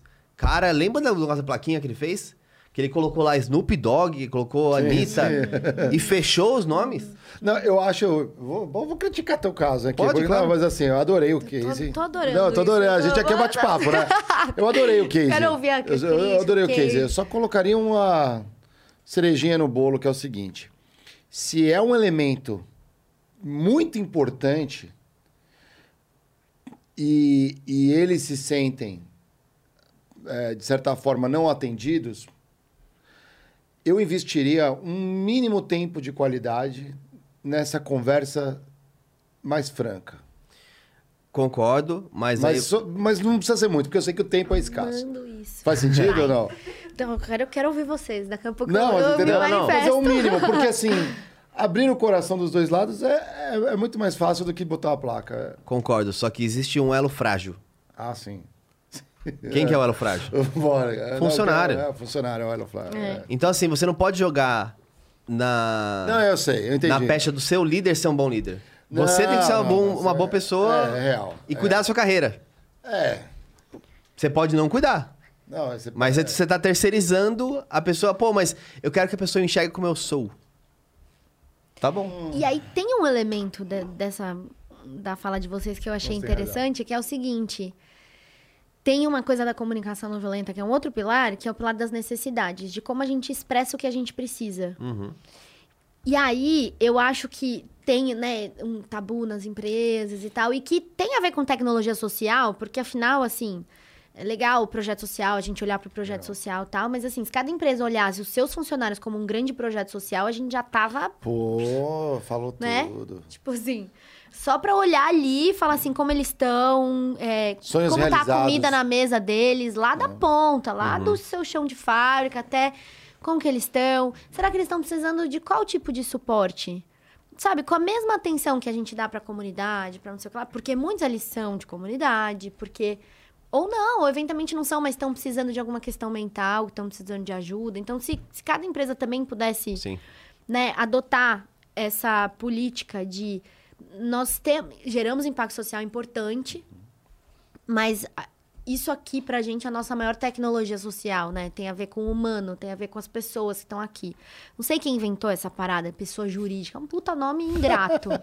Não é uma pessoa, né? Tipo assim, é um nome, cara, pessoa jurídica é, é uma parece que Uma porque aí você fala assim, lá na personificação, é. uma vez eu ouvi a minha empresa não tem empatia. Eu falei, cara, não existe essa pessoa. Não, é, então- Não existe. Tipo assim, colocaram pessoa jurídica na nossa cabeça e a gente criou esse. A figura da empresa. É, e não é, somos nós, é a gente aqui, né, que tá compondo essa pessoa jurídica. Mas eu acho que se cada empresa pudesse olhar isso já seria ótimo. Mas tem uma coisa que é. Será que a gente está conseguindo é, criar espaços seguros o suficiente para a gente pedir ajuda? Será que eu tô conseguindo criar solos dentro dos times? Ou o quanto. E, e, e é um pouco do que você trouxe também do tipo, qual que é o papel da gestora aí ou do gestor? Que assim, pra mim tem um grande papel que é como eu crio um espaço seguro para que as pessoas possam me dizer quando elas precisam de ajuda. Porque se elas me disserem, elas vão evitar um desgaste meu delas não estarem performando gigante. Ao invés de eu semana inteira, puta, não tá me entregando, não tá me entregando. Se no primeiro dia ela fala assim, eu preciso de ajuda. Eu não acho que eu sou capaz, eu não consigo fazer isso. Eu não, eu tenho vergonha de convidar o Lehman. Eu tenho vergonha. Eu, eu tenho uma trava. E, e garantir, e você como gestora ou como gestor, garantir que não existe uma punição por ela ser honesta do que ela precisa de ajuda. Ah, esse é um problema. Cara, Não você é- cria um cenário de não violência. É um pouco dessa técnica. Aham. É tipo assim, tanto é que depois de três encontros dentro de uma empresa, eu já tô preparada para fazer uma roda que é quais são as coisas que vocês se incomodam aqui dentro e quais são as soluções que vocês poderiam propor. E assim, muitas vezes CEO no meio, todo mundo junto. De- Mas eu preciso de dois encontros para chegar nesse lugar. Porque esses dois encontros eu vou só trabalhar um solo seguro para as pessoas entenderem que elas estão. Ah, tá, aqui eu posso falar sem ser punido. É, a, a é. gente queria fazer, inclusive, uma, uma pesquisa independente dessas IGPTW, né? Essas, é, Ah, a gente queria fazer a pesquisa crítica. A gente tá montando de as perguntas. clima. Ah, é. legal. com legal. perguntas mais, é, mais é, Realistas, realistas, talvez, né? transparentes. Sim. Tipo assim, e, e não é para ser algo científico. Aham. Não é a proposta. A proposta, talvez, que as empresas tenham uma noção balizadora. Então, use a, a ciência como, como informação e use a, O lado B do o critiquei. lado B do critiquei para ter uma ideia se as duas coisas estão casadas. Por exemplo, pergunta número um. A sua empresa é foda? Olha como é subjetivo isso. Então não é, não é pra estar na Forbes, tipo assim, ó, qual a melhor empresa segundo o critiquei.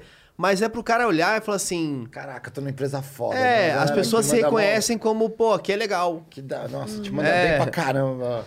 Ou não, nossa, tá mó fiasco. Tipo um NPS, assim. É, você, indicaria, exato. você indicaria o seu trabalho? Você, você acha que algum colega. Você indicaria que algum colega seu ocupasse a sua função?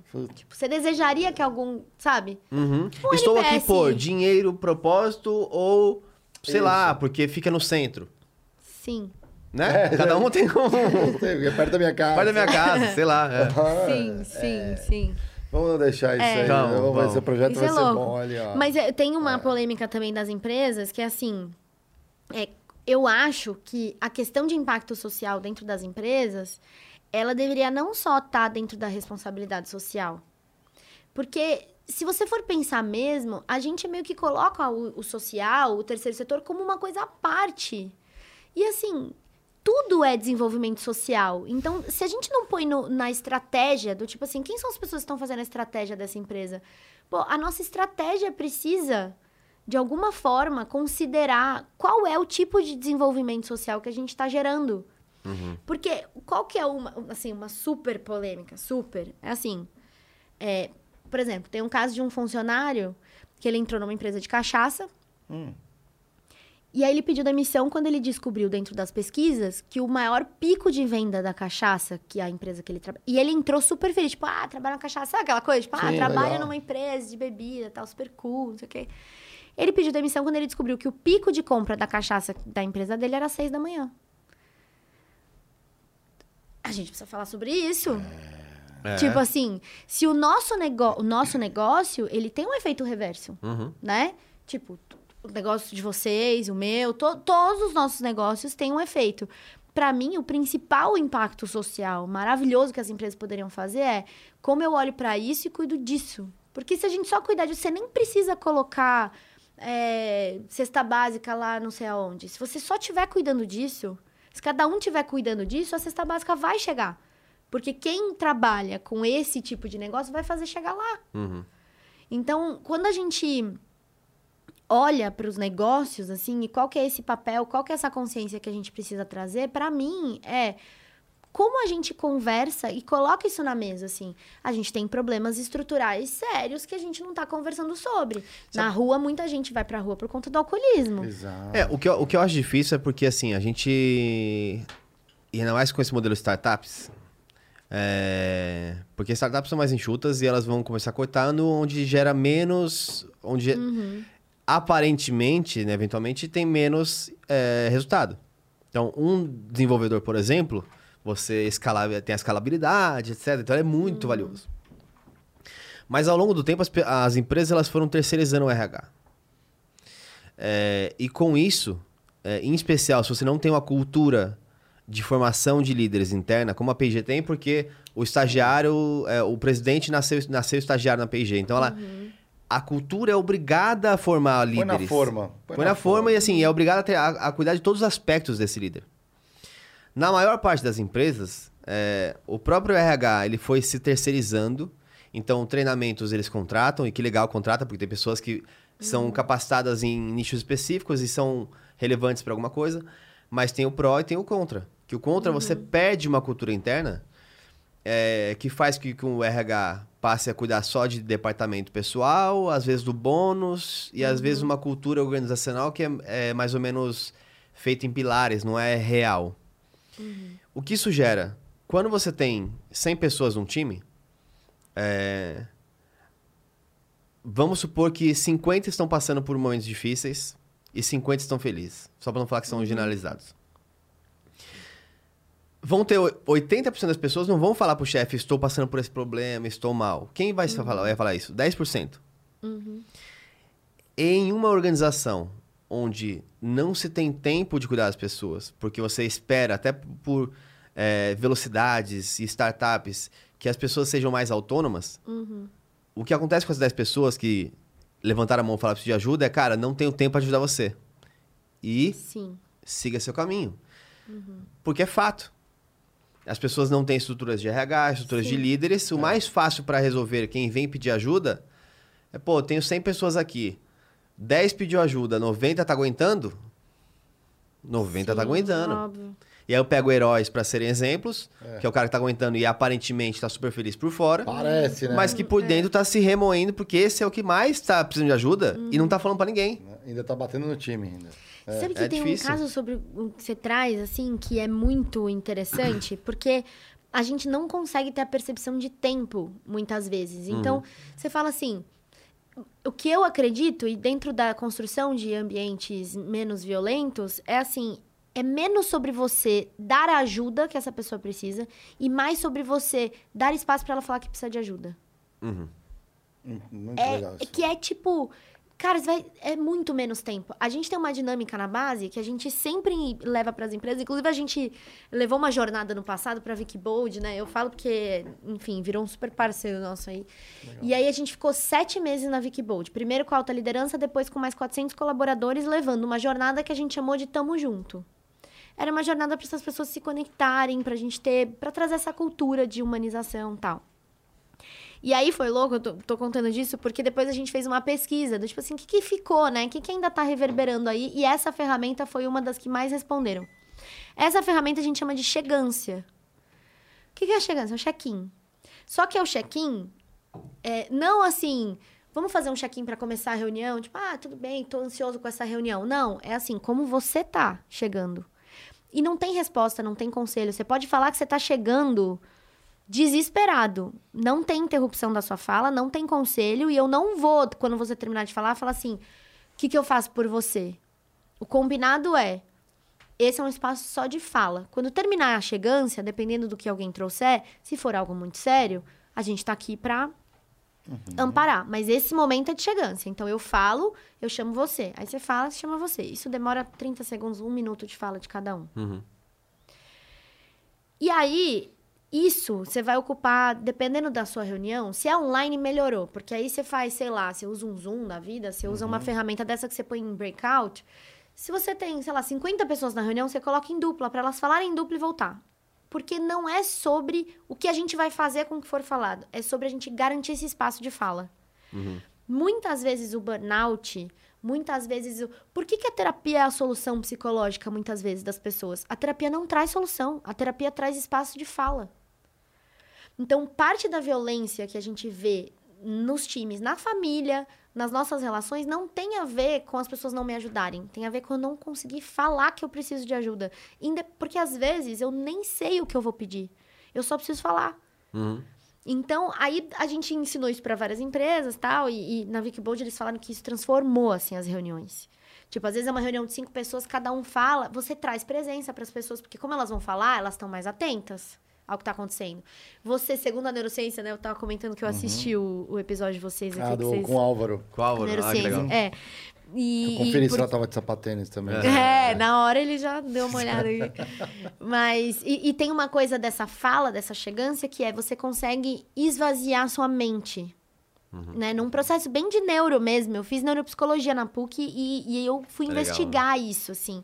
E acontece. Então, o fato de você ter esse mini espaço de dizer como você tá chegando, você esvazia sua mente, você consegue estar mais presente. Isso para uma reunião é fenomenal. Você precisa de pessoas presentes, atentas. Então, acaba sendo uma estratégia de produtividade, mas é uma estratégia humana, porque você conhece um lado das pessoas que você não conheceria. E aí um amigo meu tava querendo mandar um estagiário embora e falou assim, Cindy, o que, que eu faço? Não posso te contratar agora, mas eu preciso saber o que eu faço, tal, não sei o que lá. Eu falei, coloca uma chegança na próxima reunião com seu estagiário. Ele, beleza. Reunião de time, sexta-feira à tarde, cinco pessoas. Estagiário no meio. A hora que ele puxa a chegança, o estagiário começa a chorar, porque isso acontece. Mas é o seguinte, o acordo é esse. Vai ter choro, vai ter riso e a gente vai rodar. É só espaço. E não- não- a gente não tem o dever de solucionar. E ele começou a chorar dizendo que a namorada dele estava grávida de três meses. E ele estava desesperado. Que ele era um estagiário, eles eram muito novos e eles não sabiam o que fazer. E não iam tirar, porque já tinha três meses. E não sabia o que fazer. Terminou a chegância. Meu amigo, que era o gestor da área, propôs, então, tipo assim, galera, essa reunião aqui é uma reunião semanal, vamos jogá-la para segunda-feira, vamos entender o que, que a gente pode fazer por ele. O que, que ele sugeriu? Além do time ter organizado o chá de não sei o que lá, tal, tudo para poder amparar o menino, ele falou assim: ó, você tem seis meses pro seu filho nascer, certo? Eu vou te dar em seis meses coisas que eu acho que você pode fazer aqui dentro e que eu preciso de você. Se em seis meses você entregar isso, eu te efetivo. O moleque virou o analista pleno mais novo da companhia, uma seguradora internacional. É um moleque que veste a camisa até hoje, que virou prêmio de não sei o que lá, prêmio de não sei o que lá, porque o fato dele ter conseguido ter, o ter espaço de Nossa, falar um e ter o amparo, né? suporte É. ali, o meu amigo teve a percepção e falou assim: eu sabia que ele tinha potencial, mas ele não estava entregando, e agora eu entendi o que estava mexendo com ele. Vou puxar o potencial dele. né? Desde que não colocasse o moleque num burnout, do tipo assim, ó, agora que você também é pai, você também vai me entregar tudo que você, sua vida aqui pra mim, né? Foi todo um acordo, uma conversa. O moleque vestiu a camisa, efetivou pra ele poder ter plano de saúde pro filho, pra não sei o quê, né? Porque aí com efetivação entregaram um monte de coisa. Com uma chegância. Então a chegância, ela tem muito poder, assim, de você é, é, trazer o humano pra história, assim. Porque eu acho que o social, né, ele envolve também a gente olhar para os funcionários, olhar como eles estão, olhar e a gente não tem tempo para isso. E eu entendo o lado do, né, da empreendedora e do empreendedor. Fala assim, cara, eu não tenho, se eu for ajudar todas as pessoas que precisam de ajuda, e eu falo isso para vocês, eu trabalho numa ONG. Não dá para eu Não ajudar as pessoas que precisam, todas as pessoas que precisam de ajuda Não dá. da menor condição. Tipo assim, eu, eu não ajudo todas as pessoas que passam por mim na rua, eu não ajudo todas as pessoas que buscam a gente na base. Não dá, não tem como. É a mesma coisa, uma empresa também não consegue olhar para todos os funcionários, fazer tudo que eles querem, né? Não tem como. Mas eu, eu diria que um passo é espaço de fala, porque assim, eu vivi, eu perdi meu pai faz um ano. E aí, a chegância pra mim me salvava, assim, em vários momentos. Porque às vezes eu tava chegando numa reunião destruída, assim. Eu tava com a cabeça longe. Eu tinha acabado de ouvir uma música do meu pai, eu feito sei lá o quê. O fato de eu poder na chegância falar assim, galera, eu tô chegando destruída, meu pai, não sei o que lá, chorar. Eu terminava de falar, eu tava assim, nossa, bora. O fato de eu ter falado me trazia disposição, entendeu? Eu ficava muito mais animada, eu, né? Não, porque... Movimento italiano, né? Sangue italiano, sangue italiano é ótimo. A gente consegue ter disciplina aqui. Então, isso pra mim me ajudou muito, assim, muito. E uma vez eu fui dar um workshop de CNV numa empresa. Cara, abri meu Instagram cinco minutos antes do workshop, assim. E aí, foto do meu pai. Uma das minhas irmãs postou, faz parte, né? Eu também. Eu até conversei com elas. E aí, será que a gente conversa quando a gente vai postar? Pra ninguém ter esse baque, né? Porque pra mim foi meio foda. E aí, cara, eu comecei a chorar, assim. E eu, eu entrava em workshop, aí três minutos, dois minutos, e eu. Daquele jeito, né? Aí quando eu entrei, eu falei, galera, vamos fazer uma chegança e vou começar. Ah, tô chegando chorando. Tava chorando. Abri o Instagram aqui antes de entrar. Vi meu pai e tá difícil pra mim, mas assim, eu sei o que eu tenho pra falar. Isso não me torna menos profissional, isso não me torna menos especialista no tema que eu vou trazer. Isso só me torna um ser humano como vocês, que provavelmente também estão chegando nesse workshop com um monte de coisa na cabeça. E o que eu tenho pra dizer pra vocês é, eu tô aqui. Porque a gente continua, independente do que tá acontecendo, mas só o fato de eu poder falar pra vocês que eu tô chegando desse jeito já me deixa mais confortável pra entregar esse workshop. Então, não tem a ver com. Ah, então agora eu quero colo, vocês precisam me ajudar. Tem a ver com eu poder Dividir, garantir esse espaço seguro de falar, eu tô assim. Mas isso não me torna menos profissional, menos competente, é, menos é, capaz de entregar o workshop. Eu vou entregar, porque vocês também fazem muita coisa chegando desse jeito que eu tô, só que vocês não podem compartilhar. E aí é muito mais difícil pra vocês entregarem o que vocês têm pra entregar. Então eu acho que é um pouco desse ambiente assim das empresas e, né, e quando a gente fala de consciência coletiva, isso tem tudo a ver com o impacto social. Tipo assim, o impacto que as empresas têm de cuidar de burnout, de cuidar de, de saúde mental dos funcionários vai ser cada vez maior. Sensacional. Tá, tá, né? Eu não, eu não sei como que vocês estão vendo isso, mas assim, galera tá burnoutada. Não, tá, tá. A gente recebe muita coisa. Mas É deixa eu dar isso. um recado paroquial. Galera, vocês estão curtindo? Já deixa suas não sei abelhinhas aqui no chat. Né, enxurrada, vamos flodar aqui o chat, como se fala, né? De abelhinhas Não aqui. pedimos like mais uma vez, não pedimos É, inscrição. manda é. ver, se inscreve aqui no canal. Se você não é inscrito, não sei o que você tá perdendo, porque a gente tá, pô, pra trazer uma pessoa brilhante aqui como a Cindy, trazendo isso, expondo, escancarando a realidade, a gente precisa, vocês precisam fortalecer aqui o, o nosso critique. Lembrando, se, se você quiser, é, a gente vai trazer agora o emblema do dia, né? A gente tem, a gente tá adiando. Não Ah, temos. Não, vai ter um vale? É o Vale, é o Vale ah, Emblema. um Vale Emblema. Vale Vamos ter um Emblema. Vale Emblema. Então a gente vai lançar pra vocês o Vale Emblema aqui, depois a gente divulga pra você soltar nas tuas redes aí.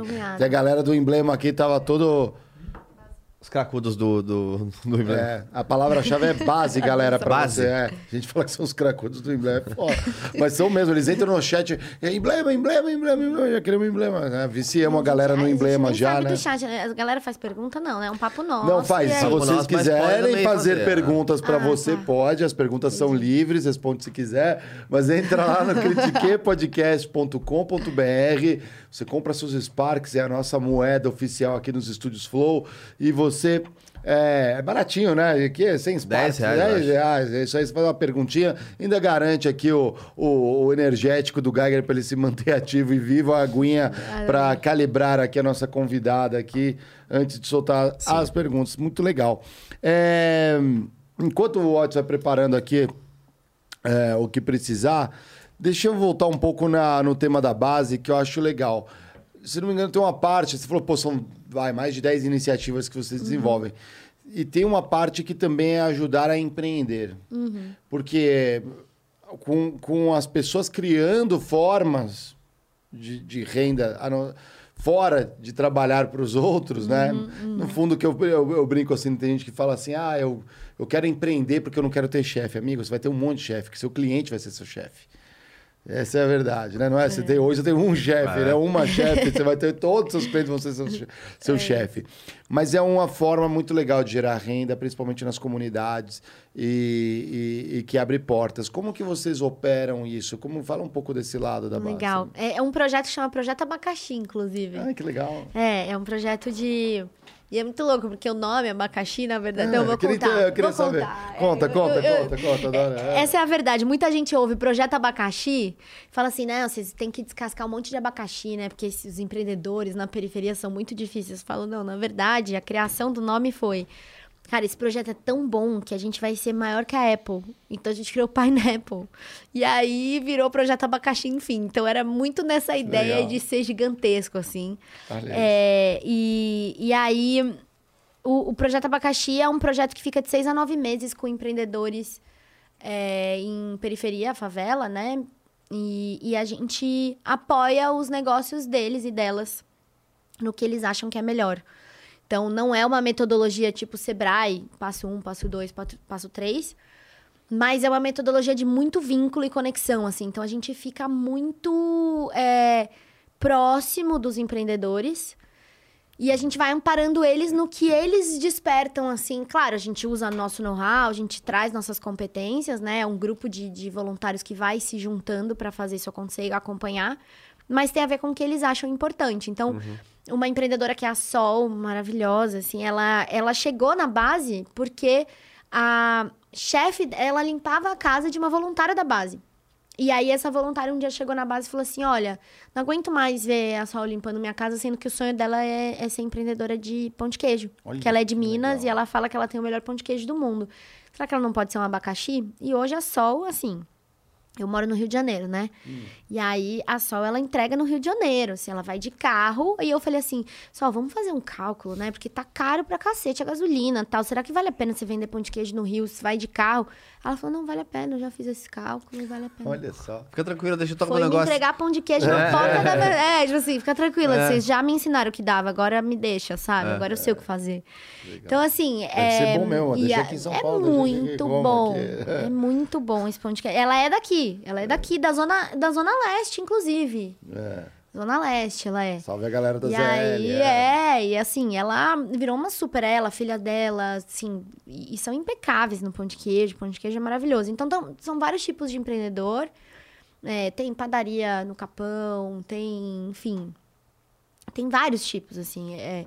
Tem os erros também, a gente uma vez foi ajudar um empreendedor, descobriu que a carga era roubada, era uma loja de material de Tá construção. zoando. Ah, Isso É. acontece, ninguém conta, entendeu? É Não, é real, é, legal, que é, vocês acontece não um sei monte se- de bucha que ninguém conta. Você vai na boa fé, né? É, uma fé Lógico. existe em todos os Aí a gente passou é. um mês lá ajudando, sei lá o que, descobriu que era carga, que não era, a carga dele não, não era lícita. E aí, beleza, a gente saiu andando, aconteceu, né? Mas é, a foto podia ser linda, mas a gente é, não, não rolou. Mas então, esse é um projeto que ele apoia o empreendedor. Então, como não tem uma metodologia, a gente tem uma empreendedora, por exemplo, que ela queria criar o negócio dela, só que ela tinha o sobrenome do ex-marido lá. E ela falou, cara, eu não quero criar um negócio com o nome do meu ex-marido. E Uhum. aí, a pri- primeira etapa do abacaxi dela foi fazer o divórcio dela. Hum, Então, é um projeto que a gente fica de seis a nove meses entendendo a dor de cada um. o né? que, que é necessário, o que, que essa pessoa pode querer, o que, que ela pode precisar. E é uma conversa muito profunda, assim, tão profunda a ponto de uma das nossas empreendedoras, ela teve neto e o neto dela é afilhado, né? Ele escolheu como madrinha a voluntária do, do abacaxi dela, assim, de tão. É, vira uma família. Quantos assim, abacaxis gente- já vocês já ajudaram? Você tem uma ideia? Cara, em São Paulo, a gente tá agora no quarto ciclo de abacaxi. Ah, já foram mais de uns 30, assim. Que legal. É. Que legal. Não, não é uma coisa tão escalável, né? Porque a gente fica seis a Ah, nove lógico. meses, é um grupo de voluntário, é... Mas são negócios, assim, que... E, e- e essa conexão entre pessoas de mundos muito diferentes é o que gera tudo, né? Essa é a real, assim. É, é esse contato, né? Assim, que... Eu, eu dou curso de comunicação não violenta online e a gente coloca computador nos presídios e eles fazem o curso dos presídios. A gente tem autorização com a juíza e tal... E aí, assim, a gente. é- Imagina, um curso tem 80 pessoas online, vai. E aí, no meio dessas 80, tem 10 que estão fazendo de dentro do presídio. Olha só. Isso, porque é muita dinâmica. Tudo que a gente faz é muita dinâmica. A gente até fala que a era das palestras acabou, né? Já assim.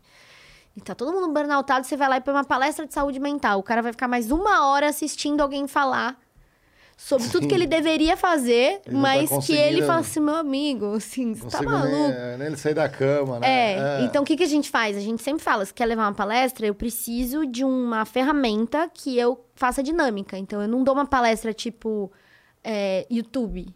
Eu- vamos pro Zoom, a gente vai colocar subsala, essas pessoas precisam interagir, porque é isso que vai gerar mesmo a sensação do que eu tô falando. Senão ela não sabe o que eu tô falando. Até comunicação não violenta, gente, assim.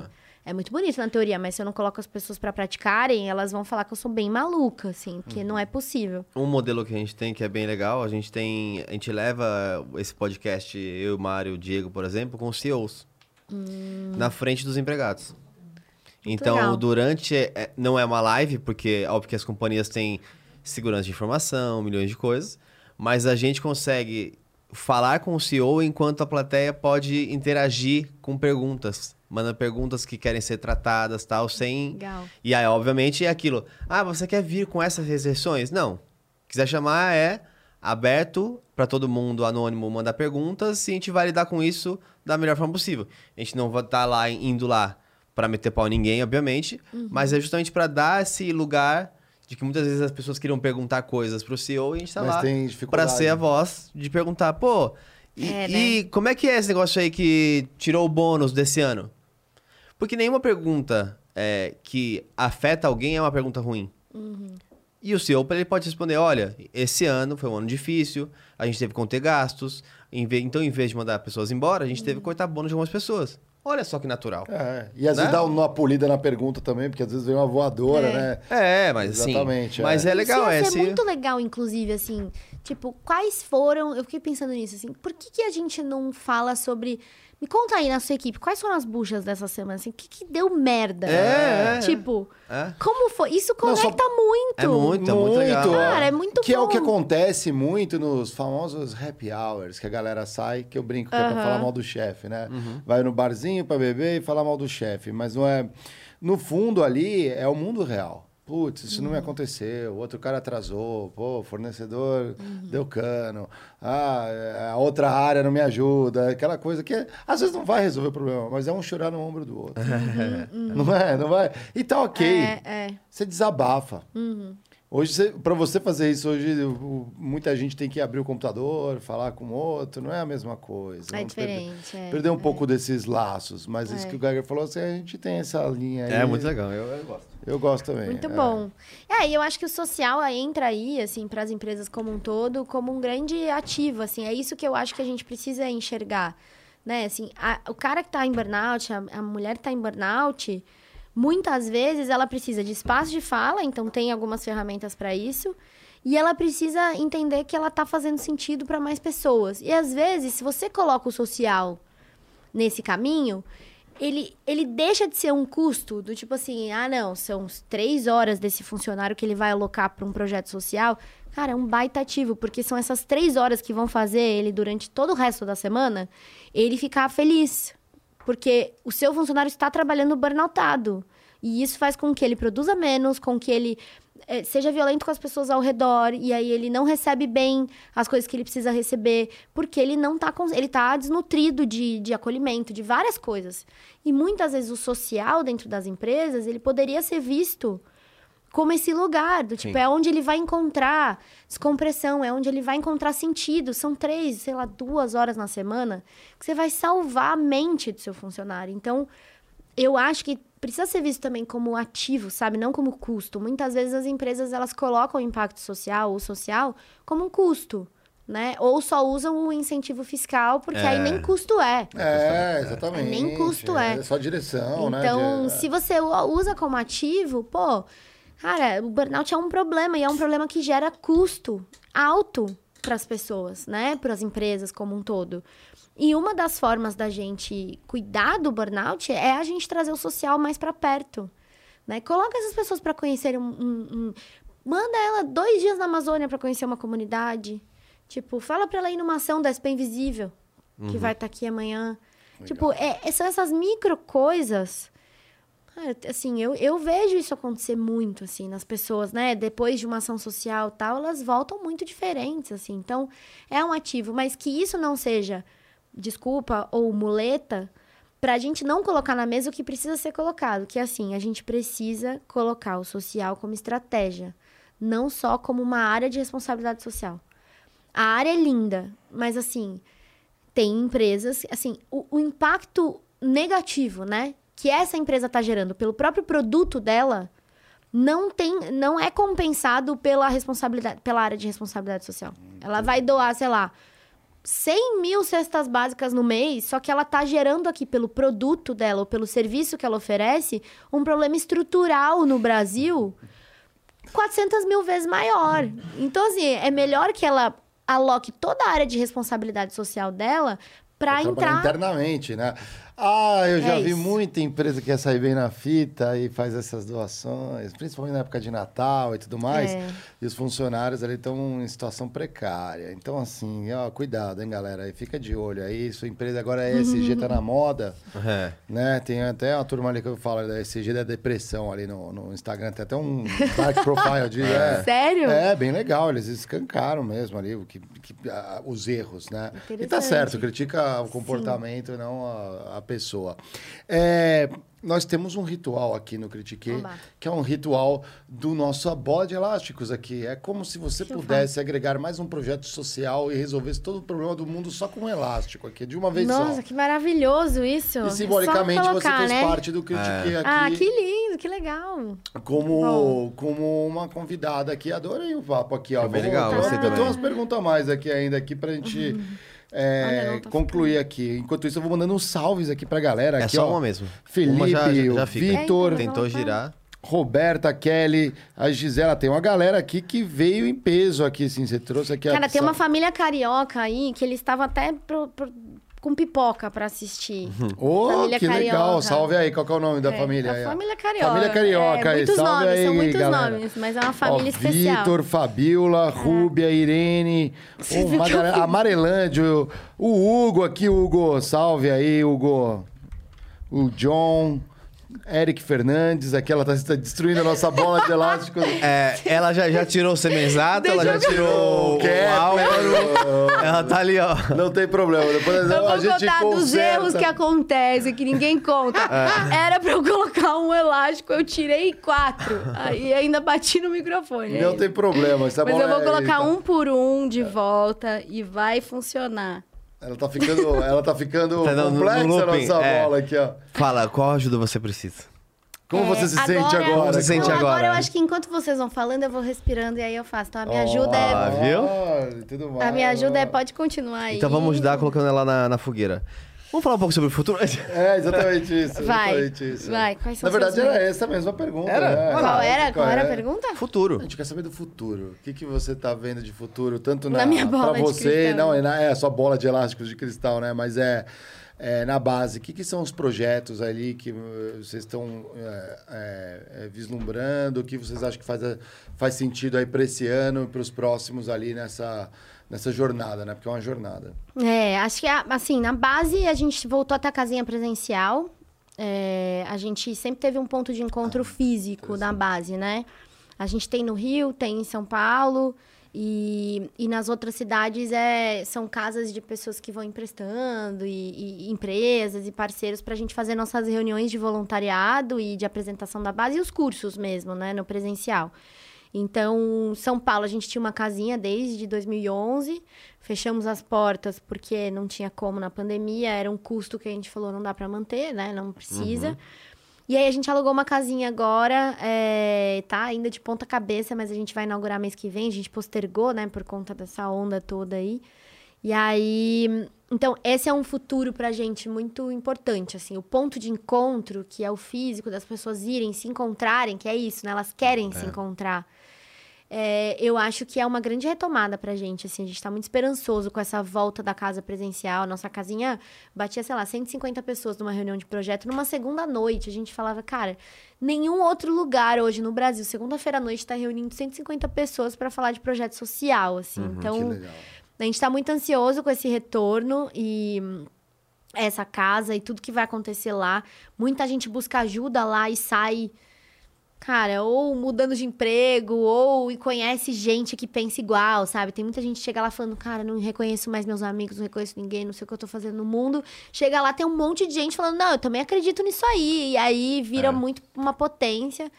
Então, acho que um grande plano nosso é a retomada presencial com certeza. Eventualmente crescer mais casas, né, em outras cidades e fazer isso, isso ficar gigante.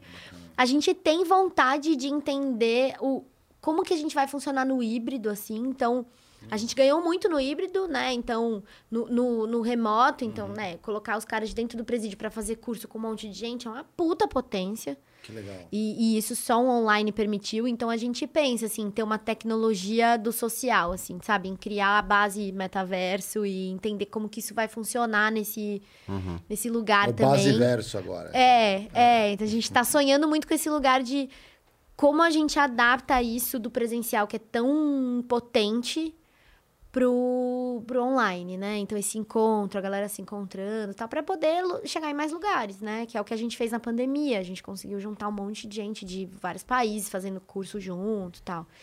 Então acho que para base assim, tem esse ano tem a ver com essa retomada do presencial. Com certeza os projetos vão crescer muito é, com essa retomada. O Capão tá lá, a gente tem uma casa no Capão Legal. E, Quero e a conhecer, ideia é inclusive, depois. ah, por favor, vai ser um prazer. né? A gente vai ser um já, prazer. aproveitar um dia que a gente faz interferência lá, a gente já, já conhece também a casa. bora, bora. É uma super Legal. casa, assim, potente. A gente fala que é uma casa do Capão. E, e essa é uma, uma coisa louca, porque a nossa casa foi invadida e roubaram tudo no começo do ano passado. Tá de brincadeira. Meu Deus. Inclusive, eu acho que uma das coisas que a gente pode fazer depois, a gente conversa com o Ferrez, é, acho que vai muito de encontro. A gente tá. Hoje o Avesso é um, é um podcast que é feito pelo Ferrez e pela de Holanda, aqui, né, nessa sala, inclusive, por enquanto. Mas a gente está construindo uma sala de podcast pro Avesso lá no Capão. Ah, que demais. Que é justamente para eles poderem trazer líderes da comunidade, trazer Sim. projetos da comunidade. Então acho que faz total sentido Incrível. que assim que tiver o projeto pronto, deve ser lá para março, que a gente tem a base também lá no, Uhum. no avesso, lá no Capão, para falar sobre o que tá fazendo. Então isso eu acho que vai ser muito legal. Vai ser um prazer. São, é um milhão de pessoas que, tem, que estão no É. Capão, então assim, já existe um público enorme. Sim. E o que a gente sim. quer com isso é justamente trazer é, é, com que atinja mais pessoas é, as joias da comunidade, as coisas da comunidade. Então acho que isso vai ser bem bacana mesmo. Tô. Mais bem, bem potente, ansioso. hein? É. E a gente tem muito empreendedor lá na base Capão. A Muito. gente chama de base Capão. É. Porque o que a gente fez? A gente abriu um... A casa é do Capão, né? Uhum. Então, inicialmente era portas abertas tal, até que a gente roubaram tudo. Aí a gente ficou numa crise porque a gente falou assim, cara, a gente queria que isso aqui fosse porta aberta, a gente vai ter que pôr cadeado, sabe? E pra gente foi uma crise na, na época de por que, que eu tô tendo que pôr alarme nessa casa se essa casa é dessas pessoas, assim, eu não queria ter que fechar.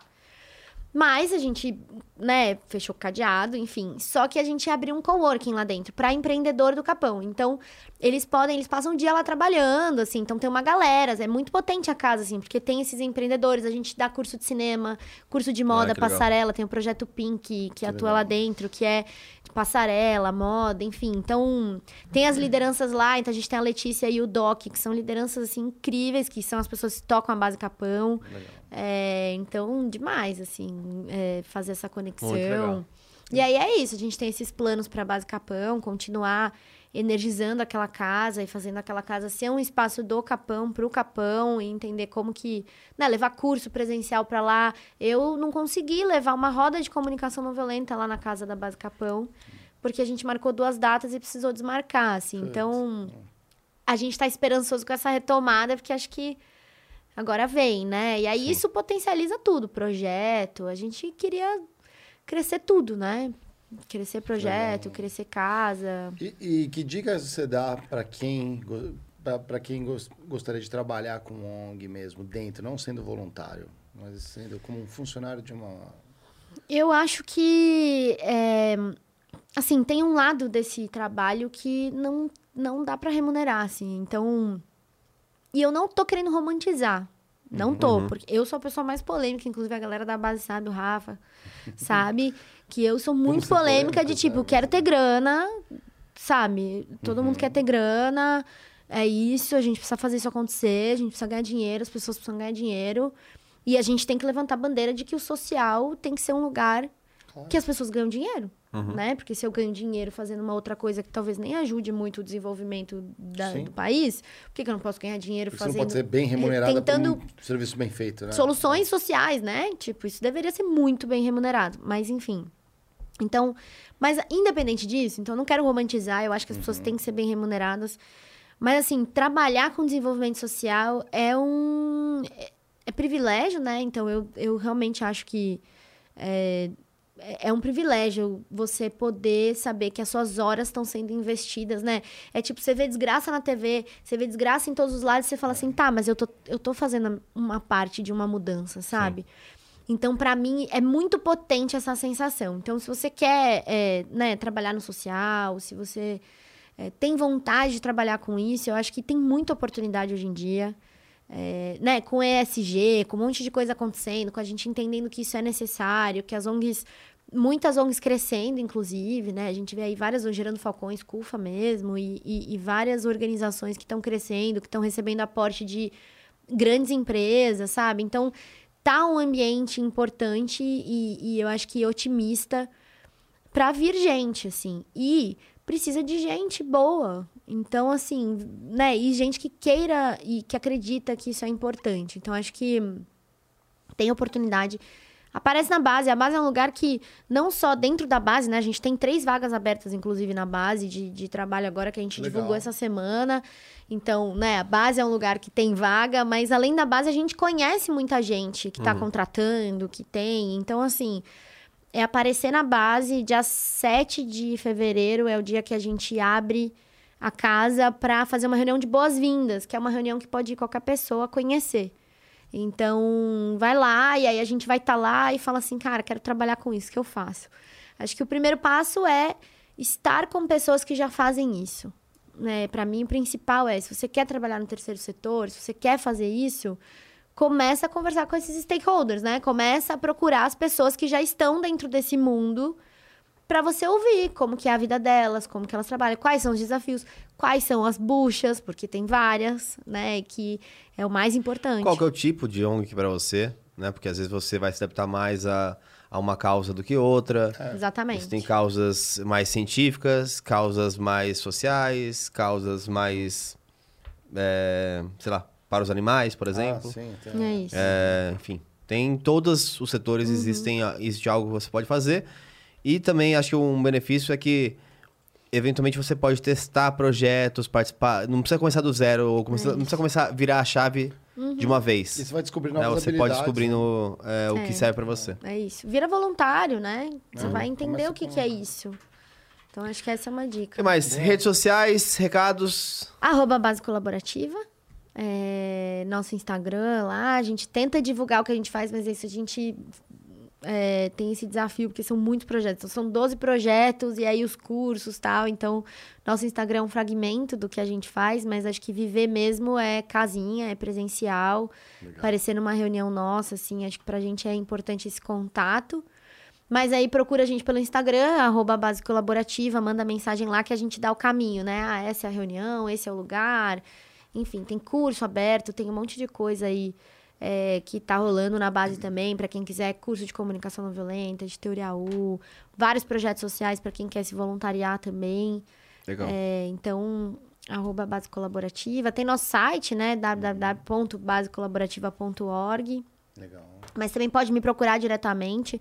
Meu nome é difícil de dizer, mas é arroba Cindy Carbonari. Acho que vai estar escrito aí. Vai. Se quiser me procurar também para falar de burnout, assim, eu, eu acabo sendo um, grande canal para falar de pessoas que estão enlutadas, assim, acaba me Que legal. procurando. Então, quer desabafar um pouco sobre esse burnout todo, a gente tenta encontrar uma solução, assim. Eu tô super aberta e gosto de, de receber as pessoas me procurando, assim, porque é isso. Eu, eu gosto de ser esse espaço que muitas vezes elas não Sim. encontram para falar o que elas estão sentindo. Então, só me mandar mensagem aí. Eu não respondo exatamente na hora, mas eu sempre respondo. Muito legal. Eu adorei o papo aqui hoje. Muito Muito, obrigado. Abrilhantou aqui as nossas noites do Critiquei. Espero que Oba. vocês também tenham gostado. Aí com certeza gostaram.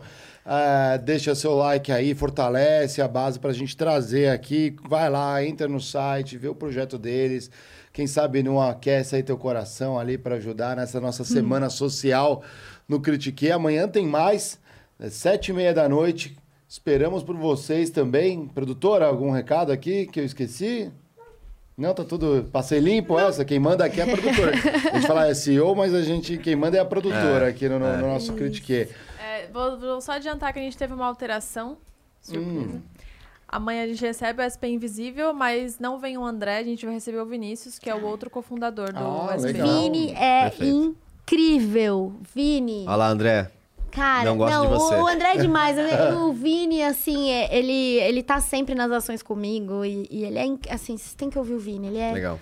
ele é foda. ele é Vocês foda. têm que ouvir o Vini. Então, É, vocês têm que ouvir estejam o aqui Vini. amanhã. É. E você é muito braba, hein? é Obrigado aí pela. Somos, Vamos bater o somos. ponto na saída pra RH. Ah, é. Eu RH, vou bater lembramos. os dois, né? É isso. É, vamos ficar com você de lembrança depois. Obrigada, galera da base que entrou aí. Eu falei pra todo mundo entrar, falei que eu ia falar da base. Família carioca, minha família de sangue que deve estar aí também, É. né? Provavelmente. Vou mandar um salve aqui também pro Dr. Léo, que é um empreendedor amazônico, um Galdério, gaúcho, está lá na Amazônia ajudando a comunidade de Tapauá criar renda e melhorar. Levou a Bufari para lá, uma baita empresa. Parabéns, Dr. Léo, você falou da Amazonas. Demais. Um abraço para ele também aqui. Obrigado, Oba. brilhantou nossa noite. Contra oito.